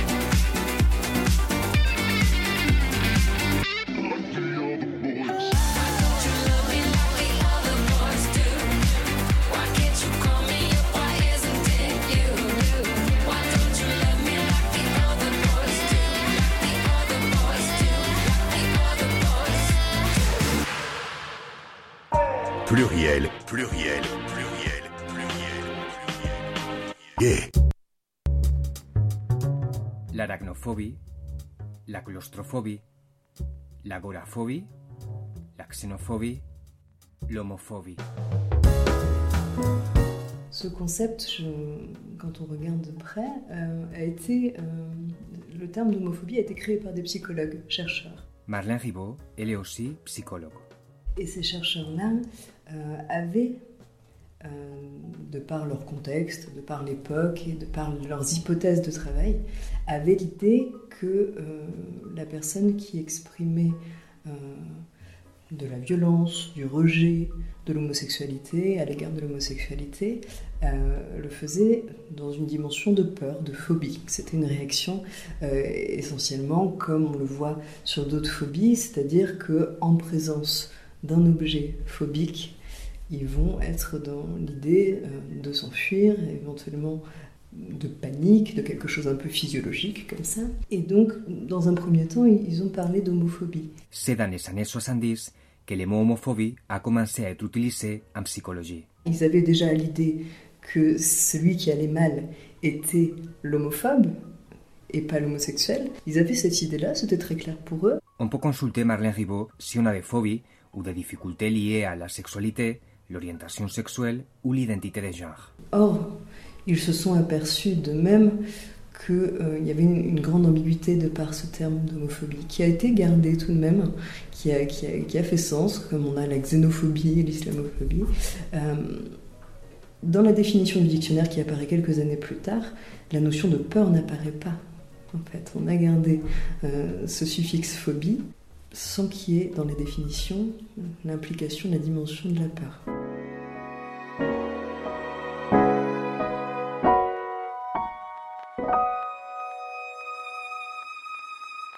Mais peut-on comparer par exemple la phobie des araignées à l'homophobie?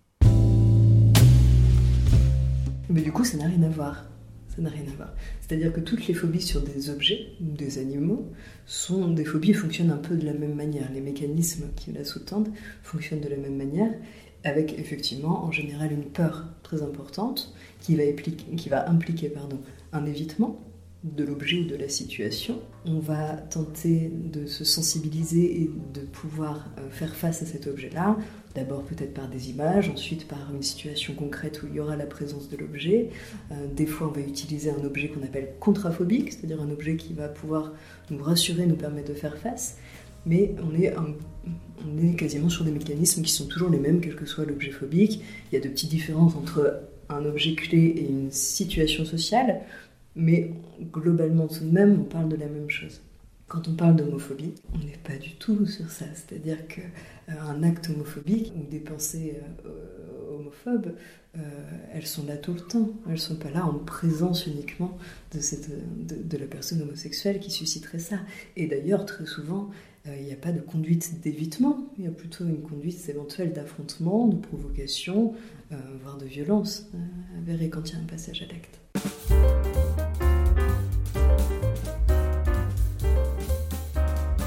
La séance va commencer.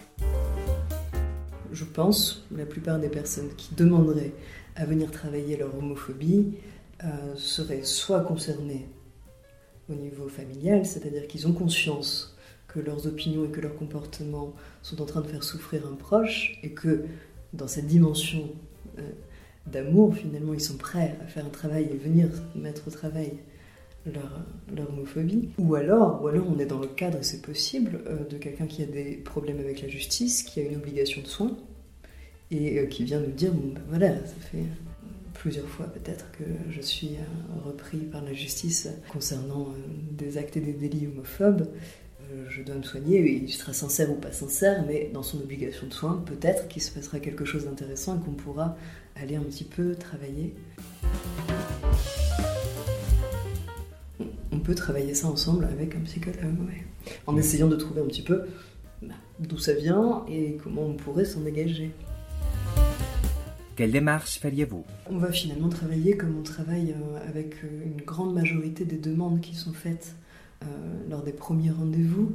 C'est-à-dire que pour l'essentiel des patients, ceux qui vont plutôt bien par ailleurs, on va travailler sur leur représentation déjà. C'est-à-dire qu'est-ce qui, qu'est-ce qu'ils mettent eux comme représentation autour de l'homosexualité. Euh, on va déblayer un petit peu le terrain, savoir si c'est l'homosexualité masculine ou féminine, ou toute question homosexuelle qui leur pose problème, comment ça s'exprime cette homophobie? On va, déjà un petit peu regarder comment ça marche pour eux, parce que ce sera toujours très singulier et un homophobe ne fonctionne pas forcément comme un autre homophobe, même s'il y a des mécanismes semblables. Donc l'idée, ça va être de prendre la singularité de ce sujet-là qui vient vous voir en vous disant qu'il souffre, qu'il souffre en tout cas qu'il est homophobe et que ça pose souci quelque part dans sa vie, souvent plutôt aux autres qu'à lui-même. Et on, essaie de, de, comprendre un petit peu dans son histoire à lui, dans son parcours à lui, ce qui fait qu'il y a c'est la présence voilà, d'opinions, voire de passage à l'acte homophobe. Ce ne sera pas tout à fait... Euh, les questions sont certainement pas tout à fait orientées de la même manière selon déjà que ce soit un homme ou une femme, selon que ce soit peut-être un parent qui est en train de se rendre compte que euh, ses réactions au coming out d'un de ses enfants euh, ne sont pas à la hauteur de, ce qui était attendu par l'enfant. Euh, tout ça va diriger l'entretien et diriger nos questions. On va sonder des choses un peu différentes, mais l'idée c'est d'essayer de comprendre avec le patient déjà voilà, quelles sont ses représentations de tout ça, qu'est-ce qui l'amène à se remettre en cause. Euh, si on est dans, dans un cadre judiciaire, est-ce que la demande est un peu un peu porté quand même, c'est-à-dire est-ce que réellement il a le souci d'améliorer cette question-là ou est-ce qu'il vient simplement faire ses séances parce que c'est le cas parfois euh, pour qu'il ait la signature auprès du juge? Bon, quelqu'un on restera très certainement dans quelque chose de superficiel. On essaiera quand même parce qu'il y a un intérêt d'aller susciter quelque chose, mais bon, encore faut-il évidemment que la personne euh, qu'il puisse y avoir une rencontre finalement.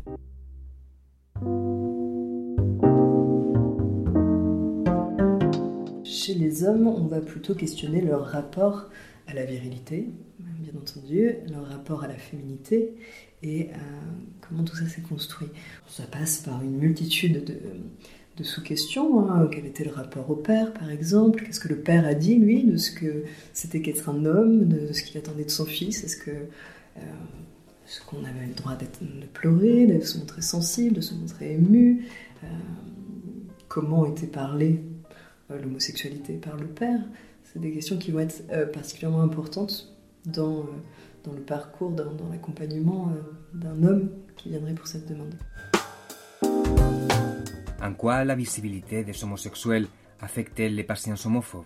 On sait que plus une personne évolue dans un milieu où elle est amenée à rencontrer euh, des représentants et des personnes de la minorité citée, moins elle aura à leur égard d'hostilité. C'est-à-dire que plus dans ces moments-là on expérimente le lien à l'autre, même forcé, euh, plus finalement on s'aperçoit qu'il y a du semblable dans l'autre et que ce semblable-là surpasse la différence pour laquelle on aurait éventuellement euh, une stigmatisation ou une forme d'hostilité.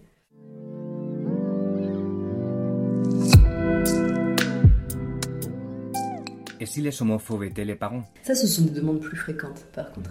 Et très souvent, d'ailleurs, l'homophobie n'est même pas nommée. On ne parle pas d'homophobie. C'est des parents qui peuvent venir vous voir en disant euh, Je suis pas bien, je suis déprimé depuis le coming out de mon enfant. Euh, le symptôme va être plutôt une dépression, très souvent. Alors, avec peut-être un peu d'anxiété aussi par rapport à. Euh, des projections qu'il y avait, voilà, des questions un peu suspendues, du coup, est-ce que je vais être grand-parent ou pas? Est-ce que sa vie va être euh, tout de même facile Est-ce qu'on va, encore une fois, hein, c'est pas très original, mais on va encore une fois euh, proposer aux patients de se mettre au travail en acceptant de parler de lui. On va lui dire un peu que la règle, c'est écoutez, euh, dites-moi un peu les choses comme elles vous viennent autour de ça, et puis après, au fur et à mesure que les idées euh, surgissent, laisser tout ça s'exprimer, qu'on qu voit un petit peu comment ça marche. L'idée à chaque fois, c'est de partir du patient et de travailler autour de lui, ce qu'il a construit, de ce qu'on appelle des fantasmes aussi, c'est-à-dire euh, depuis petit, on, baigne, l'esprit humain baigne dans des fantasmes et dans un imaginaire très riche. Et les fantasmes, comme on le sait, euh, sont toujours quand même euh, une distorsion de, de la réalité, c'est-à-dire qu'il y a sa manière d'interpréter, d'imaginer, de voir les choses. Y a-t-il des particularités avec les parents d'un enfant trans? On est encore dans autre chose si on parlait de l'hypothèse d'un parent qui vient se plaindre de euh, sa réaction, de sa dépression suite à l'annonce de la part de son enfant. On est encore dans autre chose parce qu'il y a une particularité dans l'annonce d'une transition, c'est que pour le parent, il y a cette idée que lui, il a grandi avec, depuis toujours, l'annonce qu'il avait un fils ou une fille, dès l'échographie maintenant. Et donc là, il y, a, quelque chose, je dirais, de supplémentaire à travailler au niveau de... Euh, beaucoup de parents euh, parlent d'un deuil à faire, ce qui est très difficile à entendre pour l'enfant qui, lui, euh, n'a pas l'impression d'avoir changé d'un chouïa, mais le, marqueur du genre et l'idée de l'idée d'être une femme, d'être un homme, d'avoir une fille, d'avoir un garçon, aujourd'hui, euh, convoque beaucoup de représentations, convoque euh, beaucoup de fantasmes toujours, et changer ces représentations et ces fantasmes-là, dans, le lien très particulier, très étroit, parent-enfant qui s'est tissé. C'est quand même pas rien. Pour décrire les actes, les gestes et paroles hostiles à l'homosexualité, certains psychologues proposent d'employer le terme anti-homosexualité ou homoaversion au lieu du terme d'origine psychologique homophobie. Quel que soit le terme, certains psychologues n'y échappent pas. Ce qui serait important de dire tout de même, euh, c'est que euh, la psychanalyse et, certains psychanalystes eux-mêmes euh, ont porté et portent encore des points de vue, des jugements très homophobes. Et c'est là toute la difficulté euh, de l'exercice aussi. C'est-à-dire que des fois, à juste titre, je pense que euh, certains homosexuels euh, ou certaines personnes transsexuelles ne vont pas voir un psychologue d'orientation analytique ou psychanalyste parce qu'ils ont la crainte que ça signifie qu'il adhère à toutes les théories psychanalystes qui ont pu, psychanalytiques qui ont, pu être énoncées et parmi lesquelles certains, certains repose vraiment sur une phobie importante, décomplexée, euh, avouée. Hein.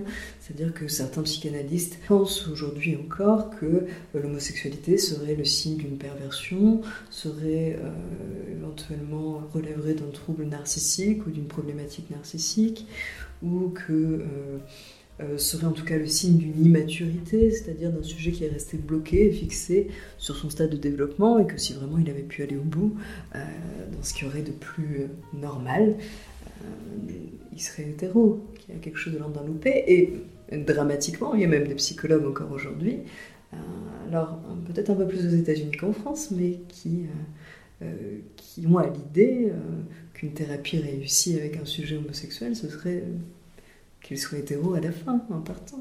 Il n'y a, certainement pas une binarité. comme beaucoup de concepts psychologiques, finalement, on est sur un continuum. C'est-à-dire qu'on est sur une longue échelle. Euh, les, exemples les plus radicaux vont être quelqu'un d'une homophobie féroce, manifeste depuis son enfance, ça ne lui passera jamais, quand bien même il verrait l'état de psy. Et puis à l'autre bout du spectre, on aurait quelqu'un, euh, mettons, euh, élevé euh, par deux parents du même sexe, qui a toujours baigné dans un environnement où la majorité était plutôt homosexuelle et qui, pour lui, n'a même pas la, moindre idée de ce que pourrait être un relan d'homophobie qu'il ressentirait, qu'il penserait. Si on prend ces deux extrêmes-là, sur tout le spectre, on peut se trouver un peu n'importe où. Et quand on vient voir quelqu'un pour se plaindre de ça en se disant bah, visiblement je fais souffrir les autres et euh, peut-être même la justice me toque pour me dire que ça ne va pas, euh, on peut espérer le déplacer sur ce spectre pour qu'il le soit moins. Pour qu'il le soit moins, mais pour qu'il ne le soit pas. Pour qu'il le... C'est pas très binaire. Je... Mm. Même nous, il y a de grandes chances. On est tous des homophobes qui s'ignorent, quand même. Mm. Et tout comme on est des racistes qui s'ignorent. Quand on, quand on fait des études où on repère un peu les réactions physiologiques euh, qu'on a à l'égard de personnes euh, différentes de nous, quand bien même on est soi-même homosexuel, on s'aperçoit que on n'est pas indemne de, toute cette société hétéronormée. Beaucoup d'homosexuels vous disent que s'ils avaient eu à choisir, ils préféreraient être hétéros, d'une part. C'est quelque part, si on pousse de l'homophobie un peu intériorisée, sinon on pourrait dire que les deux situations sont réellement euh, aussi souhaitables l'une que l'autre et qu'il n'y a pas de... Ce qui est quand même pas le cas. Ça, commence, les choses ont bougé. On commence à avoir une génération qui arrive vraiment et qui joue de ces codes-là et qui a des expériences des deux côtés et où un garçon peut euh, avoir une aventure avec un garçon sans qu'il soit tout de suite catalogué comme homosexuel pour toute sa vie. C'est nouveau, c'est extrêmement récent ça et c'est dans quelques sociétés pour le moment. Mais euh, je pense que nous sommes de la même génération presque et notre génération à nous n'est pas indemne d'homophobie intériorisée. C'est-à-dire que je pense que euh, on a tous trouvé que on a tous trouvé chacun pourrait se dire devant une agression, oui, mais en même temps, euh, s'il n'avait pas été euh, en paillettes roses à, faire la folle, est-ce que ça se serait passé comme ça? Quand on commence à avoir cette idée-là et à se poser cette question-là, on est déjà dans de l'homophobie. Je crois qu'on l'est tous, un minimum.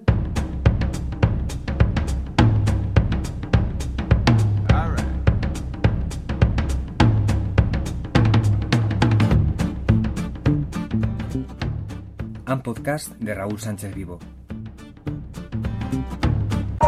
Pluriel, pluriel, pluriel, pluriel. Gay. Et ben voilà, de retour mon petit Ben. Oui, si vous nous écoutez, euh, vous avez pu écouter euh, récemment, donc euh, juste avant, un Oui. petit podcast euh, que nous a créé euh, Raoul, qui est journaliste euh, espagnol indépendant et euh, qui interviewe donc Marlène, qui est euh, psychanalyste, Psychologue. Psychologue. Psychologue. psychologue, pardon. Euh, et euh, donc euh, à propos de l'homophobie et comment on pourrait la traiter euh, du point de vue euh, de la psychologie. Euh, Est-ce que tu peux euh, nous expliquer en quelques mots? Alors, ça, je pense que ça va être Marlène qui va pouvoir mieux l'expliquer, mais Oui. quand j'ai cherché à Marlène, euh, je voulais que- qu'elle puisse me, me décrire comment euh, on pourrait traiter un homophobe, comment, comment se, Mhm. déroule- se déroulerait euh, le traitement. Je voulais aussi qu'elle me, qu'elle me parle un peu du, du terme homophobie, parce que le terme euh, a des origines euh, dans, dans la psychologie. Je voulais aussi qu'elle puisse m'expliquer comment traiter à, à une personne trans, transphobe. Pardon. Donc, c'est tout ça que Marlène elle a, elle a développé dans les, dans les reportages. Et donc, je, je voulais ça, Ça marche. vous poser des, ques- des ques- les questions à, à Marlène. Alors Marlène, ma première question est très simple. Est-ce qu'on est homophobe ou est-ce que c'est un choix? Euh, écoutez, je, je pense que non, on ne- n'est pas homophobe, bien entendu. Euh, que par contre, on risque de l'être très tôt. Et, et je crois que tout le monde est touché, là, pour le Mm. coup. C'est-à-dire qu'il y a une homophobie intériorisée, euh, y compris dans la communauté homosexuelle. Et donc ça se, ça se traduit par euh, quel type de comportement ou euh, L'homophobie intériorisée ou l'homophobie, euh, tout simplement euh, en- bah, les deux. Euh, L'homophobie intériorisée, c'est peut-être par exemple le fait euh, d'être un peu dans le déni de ce qui a pu nous arriver euh, en termes d'agression, d'insultes, de, euh, d'événements euh, homophobes. Mhm. C'est-à-dire qu'on les minimise, on les oublie, on en parle peu, ou on a l'impression que quelque part on pourrait trouver une excuse, un contexte. Euh, L'homophobie intériorisée, c'est peut-être aussi euh, le fait d'avoir des standards euh, de recherche de partenaires euh, amoureux, amoureuses, euh, qui restent euh, extrêmement liés à l'image euh, préconçue de ce qui serait une femme ou de ce que serait un homme. C'est-à-dire. On le voit, il peut y avoir des, patients homo qui nous disent euh, Moi, il est hors de question, par contre, euh, que euh, je sorte avec quelqu'un qui serait. qui serait trop féminin chez les hommes, qui serait trop masculine chez les femmes. Ok. Et euh, du coup, euh, d'où d'où vient cette idée de, de traiter euh, l'homophobie en tant que, que problème psychologique, je suppose, si je comprends bien, comme par le passé, au début du XXe siècle, on traiterait l'homosexualité comme un problème psychologique. Donc, d'où vient ce, tu vois, ce renversement de... Bah, moi, l'idée, en tout cas, est, est venue par euh, la question de Raoul. C'est-à-dire Mm. C'était vraiment cette question euh, qui. C'est une sorte euh, de pied de nez en fait. hein. oui. C'est- C'est- C'était son idée, hein, je crois, de- d'aller euh, Sí, parce- chercher des sujets un peu, un peu Oui, loufoques. oui c'était ça. Je pensais que je pensais aux thérapies de conversion et comment on pouvait convertir ces thérapies de conversion, o sea, regarder l'autre partie, ¿no? l'autre côté, que ce sont les personnes homophobes.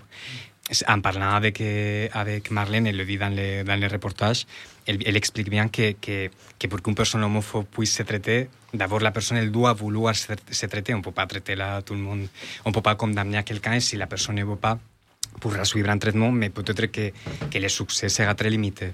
Mais l'idée que j'avais en tête, c'était ça, parce que j'avais jamais euh, lu ni entendu parler euh, sur ce sujet. Peut-être que maintenant, ça, ça pourrait paraître très exotique, mais pourquoi pas dans quelques années, des, quand des personnes, surtout, en parlant avec Marlène, moi, je voyais que euh, euh, les, les, sujets mm, viraient beaucoup aux familles. C'était surtout les parents d'un enfant homosexuel qui peut-être pourraient venir euh, parler avec un psy pour euh, comprendre la situation de son enfant qui vient de lui expliquer qu'il est homosexuel ou trans.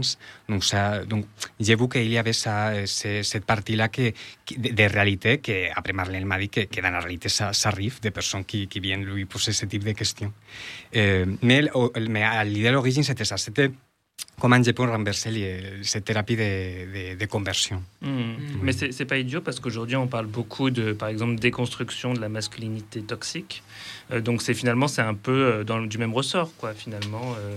Oui, oui, ça repose, je pense, un peu sur, sur la même dynamique. Et, et il est vrai que euh, le sujet tel qu'il m'était proposé, je, je, voyais le clin d'œil euh, un peu incongru et qui frisait parfois avec l'absurde dans les réponses qu'on était tenté de formuler. Et en même temps, je me suis fait piéger doucement par Raoul, c'est-à-dire qu'au fil des questions qui se précisaient, c'est devenu un sujet très sérieux et, euh, et l'air de rien qui m'obligeait aussi, moi, à repenser, à relire des choses. Euh, de, dont c'est vrai ma pratique m'éloigne, c'est-à-dire que comme c'est pas une demande clinique que je rencontre euh, réellement, ou alors, euh, ou alors plutôt chez des, euh, effectivement chez des membres de famille qui, qui, qui je dirais, sont les seuls en fait à avoir un coup ou à avoir une souffrance de leur, à se plaindre de leur homophobie. Sinon l'homophobe il est assez tranquille, il n'a pas de raison, lui il hors des fois un coup éventuellement juridique, il n'a pas, il n'a pas de souci, ça l'embête pas. Donc c'est vrai que je, oui, je, me suis fait un peu cueillir, je dirais. Euh, il, y a eu, matière à réflexion et des réflexions euh, qui sont inhabituelles par cette question un peu. Est-ce que ça change un peu la façon de voir euh, la, psychologie, euh, enfin, ou la, façon dont on traite les sujets euh, qui viennent, par exemple, on peut dire, quand on, est homosexuel, on va voir un psychologue, euh, souvent on peut, on peut se dire ah il a des problèmes euh, parce que voilà il, il, est mal dans sa peau et tout. Euh, mais euh, est-ce que c'est pas surtout finalement les homophobes qui sont mal dans, dans leur peau aussi euh, surtout? Ah et, oui. oui. Oui, si on porte un regard un peu théorique et s'il fallait juger qui qui relève d'une immaturité quelque part, oui, bien sûr, on est sur sur l'homophobe. Et c'est d'ailleurs, tu avais ouvert un peu sur une des dernières questions avec l'idée de quel traitement on pouvait proposer si on fait l'hypothèse que réellement on a quelqu'un qui vient se plaindre de son homophobie. Il euh, y a l'idée éventuellement d'essayer de... Euh, ce qu'on peut voir dans un tas d'autres thérapies d'ailleurs pour d'autres sujets, mais d'essayer de d'aider le sujet à s'accomplir un petit peu plus, à se narcissiser davantage, éventuellement à quitter quelques immaturités psychiques qui sont peut-être euh, qui sont peut-être euh, dues à, une éducation, à un type d'environnement, de, mmh. mais qui sont peut-être aussi un peu hasardeuses. Euh, on peut aider des fois à étoffer un petit peu ça. Euh, c'est le ressort de beaucoup de thérapies. Et j'imagine que ça pourrait rendre un peu moins intolérant, finalement, généralement, et donc un peu moins homophobe. Mais euh, cette demande particulière d'un patient qui viendrait vraiment dire je, je, suis homophobe et je veux travailler ça, je, moi je ne l'ai pas eu formulé tel quel. Mmh. J'ai eu, je crois, si je ne dis pas d'erreur, que des mères. Il ne semble pas avoir eu de père dans ce cas-là. J'ai eu quelques demandes euh, de mamans qui, suite à un coming out, euh, souhaitaient euh, savoir pourquoi elles étaient tant bousculées, pourquoi elles avaient pu blesser leur enfant, pourquoi leur enfant leur envoyait que ce n'était pas la réaction qu'ils attendaient. Mmh. Mmh. Dans, dans, le podcast, tu parles d'entrer en contact avec des personnes différentes de soi-même qui faciliterait justement l'acceptation. Est-ce que, euh, est que justement euh, bah, l'homophobie peut aussi être, euh, en, en, général dans la société, peut aussi être due au fait qu'on est trop chacun dans notre bulle, dans nos communautés, dans nos contextes familiaux, par exemple, et qu'on n'est pas, on n'a pas la connaissance de, des autres, de, de, personnes qui ne soient pas comme nous, quoi, par exemple? Est-ce que ça vient de là surtout, ou est-ce qu'il y a quelque chose d'autre alors, je, je le formulerai pas comme ça pour qu'on rajoute pas une culpabilisation ou une forme de, de se flageller, de ne pas être allé assez euh, se mélanger éventuellement. Mais euh, Oui, je pense que c'est un consensus un peu sociologique, en tout cas, que dès lors que euh, des, groupes, euh, des catégories sociales, des catégories euh, sont amenés à vivre ensemble, à se rencontrer, à se côtoyer, de facto, les discriminations diminuent, les préjugés stéréotypes aussi, et on a, on a de meilleures possibilités de, voir une tolérance advenir. donc, c'était, je crois, une question de Raoul qui disait de même que cette question générale du podcast, on imagine quelque chose d'assez hypothétique. Hypothétiquement, si tout était possible en termes de thérapie à proposer, qu'est-ce qu'on proposerait? Quels seraient les éléments? Mmh. Donc c'était finalement euh, euh, une idée comme ça, si on avait tous les moyens possibles d'obliger cette personne qui se plaint, euh, enfin de l'obliger, de, l'amener, de, le, faire montrer. C'est ce qui est proposé parfois. Je crois qu'il de, de, mémoire, il y a eu je sais plus, des artistes, je crois, des chanteurs euh, qui, avaient des propos homophobes, des rugbyman peut-être, je sais plus, je, ne sais pourquoi je confonds, qui avaient été amenés à, du coup, euh, euh, aider des associations qui venaient faire de la prévention sur le terrain ou auprès des écoles. Hmm. Mais c'est marrant que finalement, je trouve, on, est tellement... On, on, dit toujours qu'avec Internet, on est toujours plus connecté, plus au fait des choses. Mais c'est vrai que finalement, ça amène pas forcément tout le monde à s'informer, à, se à se sensibiliser sur, sur les questions. C'est producteur de haine aussi. Et c'est producteur de haine parce qu'en fait, ça, ça renforce, tu, te renforces mm. au sein de ton groupe, de ta bulle de gens qui te ressemblent. Mm. Et euh, voilà. Et peut-être que vous avez un avis sur la question, je suppose, au CFL. C'est le problème de beaucoup des, des algorithmes sur Internet, c'est que typiquement sur YouTube ou, des choses comme ça, en fait, on ne sort pas de notre boucle. On nous suggère les, contenus qu'on va chercher, qu'on recherche. On a l'illusion d'une ouverture, en fait, alors qu'en fait, on, est piégé. Euh, on ne sort pas de la communauté dans laquelle on est euh, et dans le, le, nos schémas de pensée. C'est pas ça qui nous, qui nous bouscule, quoi. Mmh. Mmh. Ah, j'ai peut-être une espèce de, début d'explication qui est probablement pas pas du tout, c'est très loin de, de toute la, la, situation, mais un truc qui me, comment dire, qui me vient tout de suite à l'esprit, c'est que j'ai l'impression qu'il y a une, génération euh, service militaire et post-service militaire. Ah je sais pas si tu peux en parler un peu parce que... Non, j'ai pas fait mon service militaire. Non, non. Mais alors Bernard peut-être peut en parler. Mais j'ai l'impression que les gens se mélangeaient un petit peu plus ou étaient, avaient plus la tolérance quand il y avait ça. Ah et après, justement, avec l'avènement d'Internet et l'arrêt du service militaire. Déjà, le service militaire, c'était que des mecs. Donc, euh, oui, alors c'est vrai qu'il y a ce problème. Euh, c'est vrai que c'est juste la moitié de la société. Mm. Mais. Euh... Remarque, moi, dans où j'étais, il y avait des, des, des, des, PFAT. Hein. Donc, il y avait des femmes soldates. C'est vrai? Oui, oui, oui. On n'avait pas trop le droit, à part ceux qui allaient faire le ménage, on n'avait pas trop le droit d'aller fréquenter ce secteur. Mm. oui, c'était encore autre chose, du coup, mais. Mais euh, ouais, je, sais pas, mon père m'a toujours raconté qu'il y avait euh, une vraie. Euh, une, vraie entrée en contact justement avec des, des gens qui qui mm. sont pas du tout de ton milieu et que ça, ça l'avait fait beaucoup grandir justement mm. là-dessus. On entend souvent dire ça de la part de mm. ceux qui ont fait le service militaire. enfin bon, après, c'est qu'une partie de. Oui, on pourrait rédiger quelque chose sur l'homosexualité dans l'armée aussi, je pense. Voilà, ou dans la marine. Charlie, tu voulais dire un truc Non, non moi c'était à propos des en fait, euh, j'ai envie de prendre la question très au pied de la lettre de quelle, euh, quelle, thérapie pourrait exister et tout ça, parce que ça me questionne beaucoup euh, le fait d'aller fréquenter des gens, parce que bah, je sais que les, associations de personnes LGBTIQ+, mais les associations aussi antiracistes, les associations contre l'antisémitisme, avaient beaucoup réagi quand, il y a quelques années, il n'y a pas si longtemps que ça, je crois que c'était Marlène Schiappa qui avait soumis l'idée que les personnes qui commettaient des actes LGBTI-phobes ou antisémites ou racistes euh, puisse avoir dans les peines prononcées des travaux d'intérêt généraux avec des associations euh, sur cette thématique-là. Et en fait, toutes les associations avaient réagi en disant mais en fait on n'en veut pas on n'en veut pas de ces gens-là avec nous. On veut pas qu'ils viennent fréquenter euh, les publics euh, qu'on aide. On veut pas qu'ils viennent nous aider. On... Euh, donc il y a aussi une question de la justice réhabilitatrice et de à quel point est-ce qu'on est prêt ou prête à pardonner. voilà. Mais ça m'interroge vraiment du coup. Mais je pense aussi que et c'est ce qu'on avait souligné très tôt au début du podcast. Il y, a déjà une ambiguïté sur le terme de phobie. C'est-à-dire que moi, cette, cette idée aussi d'aller à la rencontre, c'était calqué sur des thérapies qui elles existent bien, qui sont des thérapies qu'on propose aux personnes qui souffrent de phobie au sens euh, réellement d'une phobie mmh. d'objet, et euh, un peu avec l'idée d'aller se présenter à l'objet pour se désensibiliser hein, sur le modèle d'une allergie, euh, avec parfois un objet contraphobique qui aide, qui a une valeur.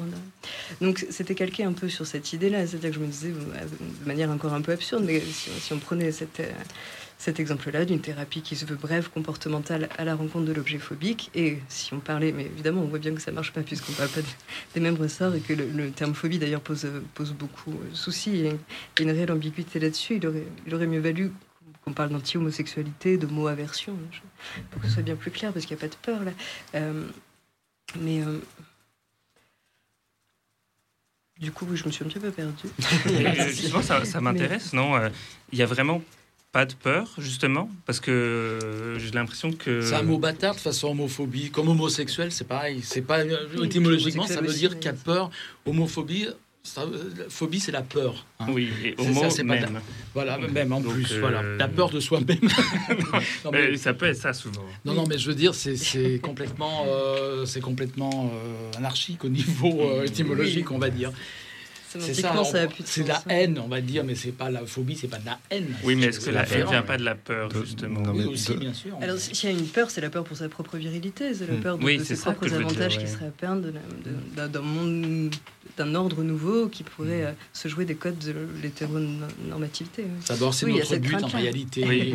Oui, la crainte du renversement du patriarcat. Mais il n'y a pas la crainte de de l'homme ou de la femme en face mm. de soi, en, elle-même, singulière. C'est-à-dire. Ça renvoie à d'autres, enfin, ça renvoie à un champ beaucoup plus large. Je pense que c'est la peur de l'ordre social établi. Hein. Mm. Oui, oui, d'accord. On, le voit, on, le voit, très bien quand, Christine Boutin a la parole, c'est un peu trop souvent, mais on le voit, on le voit très bien dans l'idée. Ce qui se passe, elle, n'a aucune haine d'ailleurs directe, elle n'a pas d'homophobie individuelle, je dirais. elle a des propos extrêmement homophobes et une homophobie sociale, en tout cas avec l'idée que ce serait la fin d'une civilisation, que ça. Oui. Et, et je pense qu'elle a, elle a peur peut dire qu'elle a la trouille, mais elle n'a pas peur de la personne en face qui suscite chez elle. Non, parce qu'il euh, y a beaucoup d'homophobes qui disent j'ai un ami gay. Oui, par exemple, les racistes qui disent j'ai un ami noir ou un ami juif. Oui, voilà. Mhm. Oui, tu voulais ajouter quelque chose? Non, je voulais juste dire que c'est tout à fait vrai. Ce que dit Marlène, euh, ça me paraît très logique. Hugo. Sur la question de, phobie, justement, on a parlé euh, lundi soir, on a fait la projection de, de Guet-apens du documentaire de, de Mediapart. Et justement, à un moment donné, on a parlé du fait que ce, terme de phobie, euh, notamment aux États-Unis à un moment, euh, servait de justification de circonstances atténuantes dans les, procès des personnes qui avaient agressé. Euh, Une attaque de panique, c'est ça mm. C'est ça. C'est mm. la, c'était, panique attaque, je crois qu'ils appellent ça les Américains. panique homosexuelle. ouais. C'était la, panique hétérosexuelle. Enfin, du coup, il, il, se décrivait comme ayant eu a eu peur, enfin. Comme étant victime. comme étant victime, en fait, la, la, une circonstance atténuante. Euh, ça avait été, c'était retenu au tribunal, au tribunal, de dire mm. en fait cette personne a eu peur. Euh, du coup, c'est pas, enfin, c'est pas si grave. Voilà. Oui, alors qu'on voit qu'en réalité, il n'y a jamais eu besoin de la présence de l'objet pour qu'il y ait une réaction d'homophobie. Alors pour terminer euh, sur le, ce, avec Marlène, c'est ça un petit peu en dehors du podcast. Nous, il y a quelques temps de ça, euh, Ben, tu te souviens, on a fait une émission sur le harcèlement parce qu'on a mm. reçu une personne qui a écrit un livre sur son propre harcèlement homophobe à l'école. Il se trouve que moi aussi, j'ai subi euh, du harcèlement pendant ma scolarité. Et est-ce que j'aurais bien aimé justement avoir à ce moment-là un ou une psychologue pour parler de comment on peut reconstruire parce que nous, lui comme moi, on en a discuté, on avait beaucoup de mal à se reconstruire, notamment à se construire notre vie d'adulte. Lui, il a été, il a, il a eu, que je n'ai pas eu heureusement, mais lui a eu des idées suicidaires quand même, parfois ne sachant, à 30 ans, ne sachant pas d'où elles venaient, ces idées, et s'est rendu compte que c'était, ça plongeait dans son passé, etc. Est-ce que toi, Marlène, tu conseillerais à des personnes, on parle beaucoup de harcèlement en ce moment, est-ce que tu pourrais recevoir des jeunes harcelés ou des jeunes adultes qui voudraient se reconstruire et tu pourrais leur proposer quelque chose Parce que je pense qu'on en aurait eu besoin en fait. Oui, évidemment. Mm. C'est une demande très fréquente aujourd'hui sur la génération d'aujourd'hui qui est mm. au niveau et parental et au, niveau des jeunes plus sensibilisés. Il y a des termes désormais qui existent et c'est une, demande très fréquente. C'est peut-être même mon premier motif de demande aujourd'hui. Euh, et euh, je, dirais, j'espère que tous les collègues, on est rarement d'accord sur un sujet, mais que c'est une demande qui peut être traitée euh, et accompagnée par tout collègue psychologue, quelle que soit mm. l'obédience, quelle que soit la, quelle que soit la, réalité de, ces thérapies, bien sûr. Parce que nous, on en parlait, on aurait, vraiment, on, est on en aurait eu besoin. On n'a pas été accompagnés et, des moments de la vie qui sont très durs. Quoi. Mm. Et on voit que ça reste très insuffisant, que ce soit en Oui. matière de prévention, que ce soit en matière d'alerte euh, dans, dans le- les équipes de l'éducation nationale. Mhm. euh, des événements encore euh, très récents. Ça, Parce qu'il faut savoir, bon, je ne vais pas revenir sur ce sujet, on en parlé, on se construit à partir de ça. C'est ça qui est incroyable. On se construit soi-même à partir d'une haine qu'on vous envoie. Ça, c'est difficile. Mais bon, on y arrive au bout d'un moment. on survit. Mais c'est vrai qu'on n'imagine pas à quel point. Enfin, toi, tu dois le savoir. C'est pour ça que j'espère que maintenant, de plus de personnes pourront être accompagnées plus facilement, trouver des, des solutions, des chemins pour pas attendre des années avant de se trouver bien soi-même, avec soi-même, avec les autres. Quoi. C'est une expérience qui, à tous les coups, est traumatique. On parle Mhm. de traumatisme. Mhm. Et moi, je, je n'ai pas regardé du, du côté d'études empiriques, mais moi, sur, sur les patients que je rencontre, les, les patients hommes, homo, euh, c'est quasi systématique. Il y a eu du harcèlement scolaire. C'est quasi Ouais. systématique. C'est pas la première raison de leur demande à tous les coups, mais ça arrive très vite En fouillant un petit peu, euh, on arrive là-dessus. Mm. M'étonne pas. dans le suivi. Et donc, c'est pas une vue de l'esprit quand on dit que le, le suicide est plus fréquent chez les adolescents LGBT que dans la moyenne de la population. Non. Et puis ça, on a des chiffres. Hein. Oui, oui. là, Mm. pour le coup, statistiquement. C'est bien de le répéter quand même. Parce qu'il y en a qui disent qu'on nous sont victimise tout le temps. hein, on, est, on est des victimes, on, on se pose en victime, mais c'est bien Non, mais de ça, le oui. redire. Voilà. Mais c'est plus un refus, je pense, de la, un refus de la virilité euh, telle qu'elle est. Oui, présentée. parce que moi j'étais un garçon plutôt efféminé et euh, tout de suite, mais dès, dès- avant même de savoir ce que ça voulait dire PD, j'ai été traité de Mm. PD. Donc euh, c'est comme aussi. ça que j'ai appris ce que j'étais. Avec un mot qui était une insulte pour les gens. Après, construis-toi avec ça. Je, je pense que là-dessus aussi, enfin, au niveau euh, communautaire et de, de mobilisation autour de la communauté, il y a des avancées. euh, et on le voit pendant, quand on fait des événements commémoratifs ou, Mm. ou autres. On, on- maintenant, on essaye de mettre en place justement des moments de, de- qu'on dit de soins communautaires, de Ouais. prendre soin les uns les unes des autres. Mm. Euh, il y a aussi au centre, euh, à Lyon en tout cas, il y a une asso qui s'appelle Queer and Care, Oui. qui, qui, qui essaye et qui travaille euh, à, à faire des permanences d'accueil justement Mm. euh, pour, pour orienter les personnes euh, Mm. dont on sait que, mine de rien, on, on le dit souvent qu'il y a beaucoup de, de survivants, survivantes dans, dans, dans la communauté. Et, euh, et il y a, c'est encore très difficile. Il y a aussi le, le problème de le- la, la prise en charge psychologique euh, de Mm. la psychologie en, en France, qui est, qui est aussi difficile, un frein Mm. Pour beaucoup. Donc voilà, il y a pas mal de, choses qui doivent aussi. Donc, comme l'heure tourne, on va fermer la parenthèse, mais vous pouvez encore intervenir. D'ailleurs, Raoul t'a posé hors antenne, et je t'en veux, hors antenne, des questions hyper intéressantes. Comme ça, euh, ça va refaire, on va un peu rebondir donc sur le CFL et la marche. Alors, on va rappeler que la marche, c'est le 10. On, va, on rappellera à la fin euh, de l'émission, 5 minutes avant, ou le rendez-vous, etc. etc. Mais toi, tu as posé des questions intéressantes. Et euh, comme d'habitude, on dit... Wow, C'est pas si euh, intéressant que ça. et les journalistes, voilà. Ah, wow. Et tu voulais savoir par rapport à donc tout- tout- toutes les bases qui ont été posées par le CFL, bases concrètes là, euh, leur mode d'action, leur, leur état d'esprit. Tu avais des questions? Oui, je voulais savoir, comme vous avez dit que, que votre organisation elle est anarchiste, anticapitaliste, si au sein des de, de réunions pour organiser la marche de fierté à Lyon, eh, si vous rencontrez des, des tensions, des problèmes avec d'autres associations que peut-être qu'elles sont idéologiquement euh, différentes ou pas, ça, ça je, je voulais savoir d'un côté. De l'autre côté, je voulais savoir si vous connaissez des, asso- des associations comme la vôtre, idéologiquement, qui organisent aussi des, des, des marches de fierté dans d'autres villes. Ok. On se complète du coup là-dessus. Euh, alors, généralement, au sein de nos réunions, ça va. Euh, on organise quelques réunions publiques euh, dans l'année, mais généralement, les gens qui sont très euh, bruyants, bruyantes sur les réseaux sociaux ou dans, sur nos messageries ou quoi que ce soit ne viennent pas à ces réunions-là, et du coup, on a assez peu en fait de contestations en face à face. Par contre, on a effectivement beaucoup, beaucoup de contestations bah, sur nos commentaires sur les réseaux sociaux, dans nos messages en privé, par mail de personnes qui nous disent qu'en gros ce qu'on fait c'est de la merde, euh, qu'on est exactement comme dit tout à l'heure euh, Gérald, une bande anarcho-queer, euh, voilà. Mais c'est assez classique et on a tendance à savoir euh, qui sont les bonnes personnes à offenser. Euh, donc c'est-à-dire que si on vexe euh, une autre association qui a pour réputation de travailler avec des députés euh, de la droite euh, par exemple, bah c'est pas trop grave. On s'en, on s'en veut pas trop de les avoir offensés euh, généralement et c'est plutôt une, une fierté. Euh, Est-ce qu'on peut parler de CFL-phobie à ce stade? Non, on n'aurait on pas la prétention de dire que euh, la, ce qui touche le CFL a une, euh, a une portée euh, systématique. euh, ni systémique, on va dire. C'est c'est plus de, de l'épisystème, euh, c'est des, c'est des petits, euh, des petits phénomènes euh, voilà, qui, qui se produisent. Euh, donc, effectivement, bah, du fait de la charte euh, qu'on a qui est très engagée politiquement, on s'entend pas avec tout le monde. On essaie de faire au mieux pour trouver euh, des compromis. On sait que toutes les associations avec lesquelles on travaille sur la marche des fiertés n'ont pas exactement la même charte de valeur que nous. Euh, parce que bah, si c'est des grosses associations nationales, par exemple, qui travaillent toute l'année avec des ministères, c'est hyper compliqué de porter une ligne anticapitaliste, an- antifasciste, quoi que ce soit dans ce contexte-là. Donc, euh, donc voilà. Mais on, sait euh, ce qui nous tient à cœur et on sait aussi avec euh, quelle association est-ce qu'on est prêt, prête à travailler.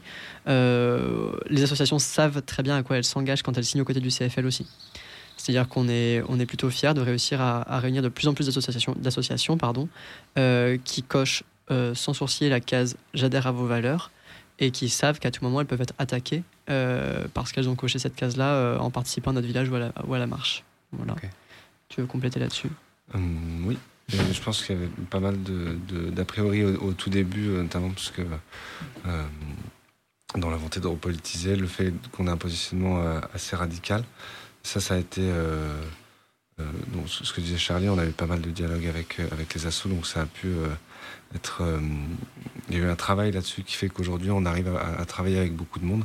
Après, ben, on a toujours des lignes rouges, hein, des, des, des assos qui seraient en soutien à l'extrême droite ou qui auraient des propos euh, validistes ou transphobes, transphobes ou des attitudes qui. Tu euh, parles qui- d'associations LGBT je parle d'extrême droite. d'associations Mm. LGBT euh, qui sont proches, qui ne s'affichent pas en tant que telles, ce, euh, contrairement à nous. La- L'avantage qu'on peut avoir, je pense la fierté qu'on peut avoir, c'est que les gens, qui viennent les gens qui viennent s'adresser à nous, c'est très clair. Enfin, la- c'est lisible, c'est sur, sur, Internet- sur notre, notre site internet, notre charte, elle est très claire.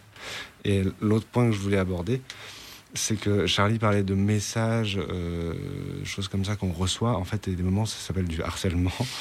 Euh, et c'est euh, et c'est bien, bien regrettable parce que je pense que, que, ce, que ce soit sur un point politique ou sur un point purement organisationnel, des fois c'est- c'est uniquement sur où est-ce que vous êtes parti, machin. Euh, il faut rappeler à, celles et ceux qui nous écoutent qu'en fait, au CFL, il n'y a, pas- de salariés, tout, le monde est bénévole. C'est des gens qui s'engagent associativement, euh, certains euh, deux heures, mais d'autres 15 heures par semaine, en plus de leur travail, euh, de salariés ou- ou étudiants. Euh, et que ben, quand on s'adresse, quand on vient s'adresser à, nous, il faut avoir en tête quand même de, rester dans, un minimum de respect et euh, assez, assez basique, qu'on peut voir euh, bien trop souvent se perdre et, qui en fait on n'est pas, on n'est pas des machines, donc ça peut nous atteindre au sein du collectif et, parfois mettre en péril aussi notre, organisation et, les liens qu'on a aux autres. Hmm. Avant que ce soit la fin de, de l'émission, j'aimerais bien que on parle de. Il y avait une autre question de Raoul. Ah, t'avais une autre Oui, C'est sur, non. sur les autres organisations euh, comme Oui. la nôtre. Ah. Oui. Euh, bah, Il y a la Pride radicale à Paris, euh, qui est du coup la plus euh, connue puisqu'elle se passe à Paris. Et il y a eu la Pride des banlieues euh, le week-end dernier aussi. Donc maintenant, il y a trois Prides euh, Mm. en région parisienne, en tout cas que je connaisse. Euh, Il y a la Pride de nuit à Lyon. À Lyon, Oui, il doit y avoir la Pride de nuit aussi. hein. la Pride de nuit qui est le 24 euh, à Lyon. Euh, Vous êtes copains avec ceux qui organisent et ceux et Ouais. celles Hmm. Ouais, on s'ent- on s'entend plutôt bien euh, entre les deux organisations et c'est et assez chouette parce que cette Pride de nuit elle a été créée euh, euh, parce que justement elle se reconnaissait plus dans les valeurs qui étaient portées par la Pride de jour et donc c'était hyper Hmm. hyper dommage de devoir en arriver là, de devoir en arriver à monter un autre truc parce que tu ne t'entends plus avec les valeurs qui sont portées par le groupe qui est censé porter tes revendications. Euh, là aujourd'hui on est plutôt dans un dialogue entre les deux euh, Hmm. organisations et c'est vraiment chouette de pouvoir s'approprier du coup la rue de jour et de nuit et c'est hyper nécessaire. Et elles ont, on va pas se mentir, moins de contraintes euh, que nous avec ce que ça représente Hmm. comme poids organisationnel la Pride de jour. du coup, elles ont plus de liberté et c'est vraiment, vraiment bien que ça puisse exister. J'ai vu passer une Pride qui est organisée par euh, une association trans, mais je suis hyper nul, j'ai une mémoire catastrophique. Euh, du coup, je suis incapable de te dire si c'est à Tours, à Rennes ou à Nantes, et c'est pas du tout le même endroit, mais euh, voilà. Mais il y a d'autres. Il y a- il y a d'autres choses qui existent, voilà. associations. Ouais, ouais. Il y a des marches de nuit qui existent, il y a des marches de jour qui existent. Il y a euh, à. Clermont où ça se tire dans les pattes depuis trois ans pour organiser deux marches différentes. Euh, on sait Il pas qu'à Lyon, donc. Non, non, non, non. Il y a de plus en plus de marches rurales aussi. Oui. Mhm. Et ça, c'est- je trouve. Il y en a eu une samedi dernier. Ouais, dans, euh, les du, dans les monts du Lyonnais. On y était à Saint-Martin-en-Haut, Ouais. ouais, et Mm. c'était c'était super parce que bah, c'est euh, c'est une petite marche euh, et en fait bah, le modèle sur lequel elle se construit c'est directement un modèle plus euh, plus politisé, plus radical. Il y a directement un Mm. message.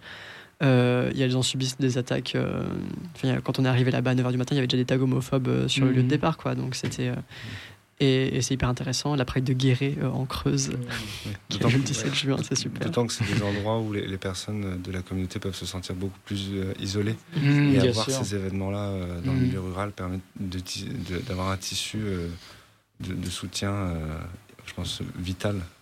Ouais. Ça il y en a d'autres en tout. tout cas. J'ai une mauvaise mémoire, mais euh, il y en a- Non, mais ça, ça Et la Pride de Metz merci. aussi qui nous a contacté. euh, on a relayé euh, les appels de la Pride de Metz, la Pride radicale de Metz euh, sur le compte du CFL. Mhm. Alors, j'ai profité justement encore de Raoul. Je vais, l'utiliser à fond. hein. Je vais le presser comme un citron. Si, par exemple, parce que tu es peut-être pas au courant des polémiques qu'il y a eu au sujet donc, de la marche des fiertés ces dernières années, donc ça fait depuis trois ans que vous organisez la marche des fiertés. hein. Ouais, bah, parce qu'il y avait eu un rassemblement la toute Oui. première année qui n'a pas vraiment compté, donc plus de trois ans qu'on fait vraiment une marche. Si je te dis, sur la marche des fiertés de Lyon, il y a des cortèges en non-mixité. Mhm. Alors, je voulais pas trop en, reparler parce qu'on en a déjà parlé, mais ça tombe bien parce que lui, il est un peu candide encore. Mais Qu'est-ce que tu en penses? Je te dis ça comme ça, en non-mixité, c'est-à-dire que toi, ouais, qu'est-ce comment tu l'interprètes toi? Bouf, eh, alors, déjà je pense que, que ceux qui organisent la, la marche, ils ont la liberté, de, dans le respect de tout le monde, organiser la, la marche comme ils, comme ils veulent. Après, les personnes sont libres ou pas d'aller à la, à la marche. Ça, ça, ça pour commencer. Eh, Mais c'est critique. es que après, il y a- sí, ma, mon, opinion, per- o sea, mon opinion personnelle, mm, c'est que la, ma- pour moi, la, les, les marches de fierté à Lyon ou ailleurs, elles, euh, elles perdent si, si, s'il y a des diffé- si, si, si les personnes qui pourraient aller sont que, que, qu'il y a des, des, des- secteurs, des endroits où ils peuvent mettre les pieds, où ils ne peuvent pas mettre les pieds, Mm. ou ici, oui. Mais, ou pas, mais peut-être que, s- que elle peut gagner aussi s'il y a, s'il y a des, des, des endroits où d'autres personnes peuvent se sentir plus en sécurité, si il y a des endroits où ils savent que- qu'il y a que des personnes comme, comme Mm. qui sont là. Ça, je ne sais pas, parce que je Oui. n'ai pas organisé cette marche de fierté, donc je ne sais Mm. pas quel, quel a été le résultat Oui. après avoir fait, fait ça. Et donc, Alors, oui. je te rassure, la première partie de ta réflexion, c'est celle qui spontanément vient à la À plupart des gens. Ouais. C'est-à-dire, moi, je vais pas pouvoir y aller parce que je suis pas racisé, parce que si c'est l'idée, c'est que la marche de fierté de Lyon exclut une catégorie de personnes. On est d'accord? C'est cette idée-là. Mais j'étais là, j'étais là. Voilà. Moi, oui, je mais, l'exclut pas, c'est qu'il y a des endroits, si j'ai bien compris, c'est qu'il y a des endroits où certaines personnes peuvent y aller, mais juste à côté, toi, tu peux aller aussi. O sea, je comprends que tout le monde peut y aller, mais qu'il y a des endroits réservés. On pourrait de- parler des endroits réservés. Après, moi, ça, je- que je sais pas. Moi, je, Alors- je sais pas. Alors déjà, le CFL est voilà, souvent tu nous venu parles. chez nous. Euh, la- a fait toutes les émissions d'ailleurs, Ouais. Transculture, euh, vos Ouais. femmes en voix, toutes les émissions LGBTI féministes de Radio Pluriel. elles- ils sont venus. Vous allez planter votre tente d'ailleurs ici et dormir ici, je crois. Mais euh, cette question, je voulais la- quand même la nouveau l'aborder, ne serait-ce que pour clarifier les choses, parce qu'il se dit beaucoup de choses et n'importe quoi aussi. Il faut le reconnaître. Alors, expliquez-nous votre point de vue, la position. C'est pas excluant ce que vous faites. Ouais, alors déjà les faits, donc c'est qu'il y a effectivement des cortèges qui sont en non-mixité, qui sont à la tête de la marche, Euh, donc avec euh, certains choix qui sont faits de notre part de mettre en, en avant euh, certains groupes de personnes, et puis aussi bah, le contact qu'on a avec certaines associations euh, communautaires qui souhaitent porter un message euh, à la, dans, dans certains cortèges. Donc euh, cette année encore, on va avoir le fameux cortège en non-mixité queer racisé, qui fait, c'est toujours celui-ci qui fait le plus parler, c'est bizarre, euh, de la part de personnes qui démentent l'existence du racisme. euh, en France, c'est toujours celui-ci qui est le plus attaqué euh, Mhm. constamment tous les ans. Euh, un cortège donc euh, lesbien qui est un tout petit peu en suspens en ce moment. On n'a pas trop de lesbiennes pour le tenir, donc si vous êtes lesbienne et que vous voulez faire un super cortège le 10, n'hésitez pas à nous contacter. On a un cortège trans non binaire intersexe qui va être mené par l'association Chrysalide. Euh, on a un cor- le cortège Andy qui sert aussi du coup de, de lieu de ralliement euh, pour euh, les personnes qui ont besoin du camion euh, accessibilité, donc qui est le cortège accessible de la marche et qui est le cortège calme où tout le monde porte le masque, où il n'y a pas de musique, enfin voilà. Hmm. Et ensuite, euh, il y a tout un cortège euh, mixte. Hmm. Et ce gros cortège mixte là, en fait, ça représente, euh, je sais pas, il y a de bêtises, mais entre 80 et 90% de la marche en, en réalité. hein. Je crois que Ouais, pas- mais je voudrais, je vous demander parce que je pense que que avec ces questions et ces réponses, peut-être qu'on on regarde bien, on regarde pas bien le, le sujet parce que j'imagine que si ces personnes qui vont à la masse de fierté dans un endroit réservé vont là, c'est parce qu'il y a quelque chose qui va pas, qu'ils ne se sentent pas bien, ne se sentent pas en sécurité. Je pense que ça. Ça, ça devrait aller là, euh, l'objet peut-être du débat, pourquoi ces personnes mm. préfèrent être entre des personnes trans que être avec des hommes ou des femmes lesbiennes. Qu'est-ce qui se passe là? C'est là qu'il faudrait poser la question à Votre collègue, elle disait, qui était venue à l'émission de Femmes en Voix, je crois qu'il n'y avait pas de carte d'identité qui était demandée. Euh, carte d'identité, toi, tu es un homme, si tu n'iras pas là, c'est juste une question d'être dans le move, en fait, de la, du, de, des différentes sections. Moi, si je veux aller avec mes, avec des, dans le cortège racisé, personne ne m'interdira d'y aller. Alors c'est dans le c'est de l'autodétermination qui prime. L'autodétermination. L'autodétermination, c'est on va on va effectivement euh, pas venir te voir et te dire hum, toi tu es blanc hum. ou toi tu es cis, va-t'en. Il y a des rappels qui seront faits euh, au mégaphone par les personnes en charge de différents cortèges pour dire bonjour, on vous rappelle que ce cortège là est dans cette non mixité là. Euh, pour, euh, pour les cortèges, les alliés sont les bienvenus dans certains cortèges, notamment dans le cortège Andy, puisqu'il y a des personnes euh, bah, handicapées qui ont besoin d'avoir un accompagnant ou une accompagnante, et du coup, bah, c'est important que la mixité soit à cet endroit-là. Il y en a d'autres où bah, on préfère vraiment que l'espace soit entièrement en non-mixité. Hmm. Donc c'est-à-dire que si vraiment vous êtes avec des personnes qui ne peuvent pas faire la marche seules, et parce que ça les angoisse, ou parce qu'elles ne veulent pas être seules, bah, on va pas vous tège. Euh, puis de toute façon, on n'aura pas le temps. enfin, je veux dire, on a 18 000 personnes à gérer, on va pas euh, se, mettre à gérer euh, une personne spécifiquement. Mais l'objectif, c'est vraiment aussi que les personnes non concernées puissent bah, prendre ce recul-là, de se dire, bah, moi, je suis pas concerné par cette non-mixité-là, du coup, je vais laisser mon ami y aller, voilà, parce que ça lui fait du bien et qu'il a envie d'y aller. Et puis, on peut se retrouver plus tard sur la partie en mixité, ou alors on peut se retrouver sur le village ensuite, ou alors on peut voilà, faire toutes ces choses-là. mais effectivement, nous, on demande aucun, aucun papier, aucune mm. carte. T'as pas à avoir un certain passing pour rentrer dans le cortège trans, dans le cortège euh, oui, oui. racisé. Parce que moi, par exemple, je peux adhérer aux revendications trans qui vont être mm-hmm. portées dans la section et j'aurais peut-être envie à un moment donné de défiler derrière la bannière parce que je me sentirais allié aussi. Ça, c'est la question que je me pose encore. Autant je, je défends euh, enfin votre point de vue, je le comprends en tout cas, mais euh, c'est vrai que. Alors je vous demande pas de répondre maintenant parce qu'on a vraiment plus le temps, mais la question rhétorique que je me pose en tout cas, c'est euh, qu'est-ce qui est le plus efficace pour faire avancer les droits ou, visibiliser? Est-ce que c'est l'affichage de l'identité ou l'affichage des gens qui sont en lutte? Et qu'est-ce qui est plus efficace Vraiment euh, l'identification des personnes en tant que telles ou la visibilisation ou alors le nombre et donc le nombre de gens qui sont pour, euh, pour changer les choses. Alors, je, je ne sais pas, je n'ai pas la réponse. Là, rapidement, euh, je pense que les cortèges sont organisés tels quels aujourd'hui parce qu'on tient à soutenir ces, ces, deux, ces deux enjeux que sont un enjeu de, de visibilité de, de, ces communautés mmh. et également euh, répondre euh, aux inquiétudes que peuvent avoir de ne pas se sentir à l'aise dans le cortège mixte parce que comme on l'a rappelé en, en, début d'émission, bah, il y a aussi la, transphobie, du racisme dans la communauté LGBTI mmh. Mmh. et qu'il y a des personnes qui, bah, le jour de la marche, ont envie en fait, d'être tranquille, tout le monde a envie de, de, de, vivre au mieux sa marche et je, pense que euh, on a réussi sur les, les, deux dernières années à, à, faire en sorte que, que, que beaucoup de monde aussi reviennent à la marche. Mais, mais, je voudrais savoir s'il y a quelqu'un, par exemple, quelqu'un trans euh, que, mm -hmm. que, les dernières années vous a demandé euh, moi je voudrais un espace réservé parce que dans la manifestation de l'année dernière à Lyon, il y a quelqu'un qui m'a insulté, il y a... Si, nous, c'est si de ça de la part des personnes du collectif en fait. Hein. Hmm. Euh, c'est des personnes de l'association euh, où on se fait demander bah, ça veut dire quoi ton drapeau, on se fait toucher les cheveux, on se fait toucher le corps par des personnes de manière non consentie pendant la marche. Hmm. Euh, les personnes handies qui se font toucher leurs aides à la mobilité ou quoi que ce soit pareil de façon non consentie. Et du coup bah, c'est fatigant de répondre toujours aux mêmes questions. Et là les années précédentes on a eu hein, des, des micro-agressions, voire des agressions racistes, transphobes, etc. de la part du coup de personnes non concernées qui cherchaient à rentrer dans ces cortèges-là. et donc bah, on voit encore plus pourquoi est-ce qu'ils sont nécessaires en fait parce que je vais devoir on termine par maintenant, je suis désolé. Marlène, vite fait, qu'est-ce que tu en penses toi de, de, de, la position euh, de ces cortèges euh, donc euh, je, ne saurais pas en deux mots, je saurais pas avoir un avis psy donc du coup j'ai un avis quoi de citoyenne. J'imagine qu'ils sont beaucoup plus leur œil est beaucoup plus aguerri à ces mm. organisateurs donc s'il y a une raison pour qu'aujourd'hui en tout cas dans ces temps mm. ça se fasse c'est que effectivement il y a dû y avoir des vécus qui Et Mhm. glo- globalement, on peut dire que ça se passe bien parce que moi j'ai fait toutes les marches depuis. Bon, bah, Non, ça se passe bien. ça se passe bien, oui, oui, c'est ça. mais on s'amuse aussi, etc., etc. Donc il n'y a pas de souci. C'était la On est- grande peur, c'était que ça devienne Oui. euh, sobre et Oui, silencieux. voilà, une sorte de Personne marche religieuse, une procession, euh, voilà, c'est ça. Bon, alors, les infos pratiques. euh, Voilà, parce qu'on Où est-ce que ça part? Oui, d'où est-ce que ça part? Où est le point de rendez-vous? À quelle heure? Quel jour, s'il vous plaît? Et euh, qu'est-ce qui se passe? Comment on peut avoir les informations sur Internet aussi? Alors, notre site internet c'est fierté.net, c'est facile. On est sur tous les réseaux sociaux euh, cfl.lyon. Et euh, donc ça part du 1 cours Albert Thomas, donc la manufacture des tabacs, un départ bien connu euh, des manifestants et manifestantes euh, On est habitué maintenant. de Lyon. Euh, le rendez-vous pour les discours, les discours vont commencer à 13h, donc venez un petit peu avant parce que c'est hyper important de venir écouter les revendications des associations. On a presque une dizaine de discours qui vont être prononcés, hein, mine de rien.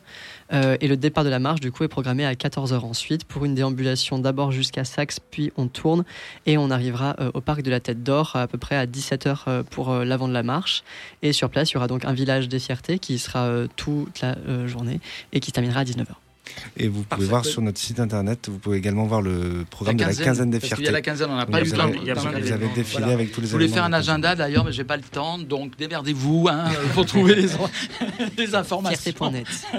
Euh, non, mais c'est vrai qu'il y a le site du CFL qui justement euh, Oui, collectif. voilà, euh, sur, Fierté. fierté.net, vous pouvez Voilà. retrouver euh, toutes les infos. Il ne reste plus qu'à remercier. En tout cas, merci beaucoup Marlène. Merci, merci à pour- vous de Il faudra revenir dans certaines émissions. Je garderai ton contact. Avec, Voilà, avec comme plaisir. l'émission sur le harcèlement scolaire, ton point de vue aurait été extrêmement bien. euh, Avec plaisir. important, Mais il y a- voilà. il y a une tendance à beaucoup demander l'avis des psys aujourd'hui et je crois que Oui. peut-être pas autant d'en avoir. C'est pas toujours nécessaire d'en avoir autant. Raoul Sanchez Merci Ribo, aussi, gracias. muchas gracias. Bon retour. Gracias, Hein gracias. Oui. et, Merci à vous quatre. et Hugo et Charlie.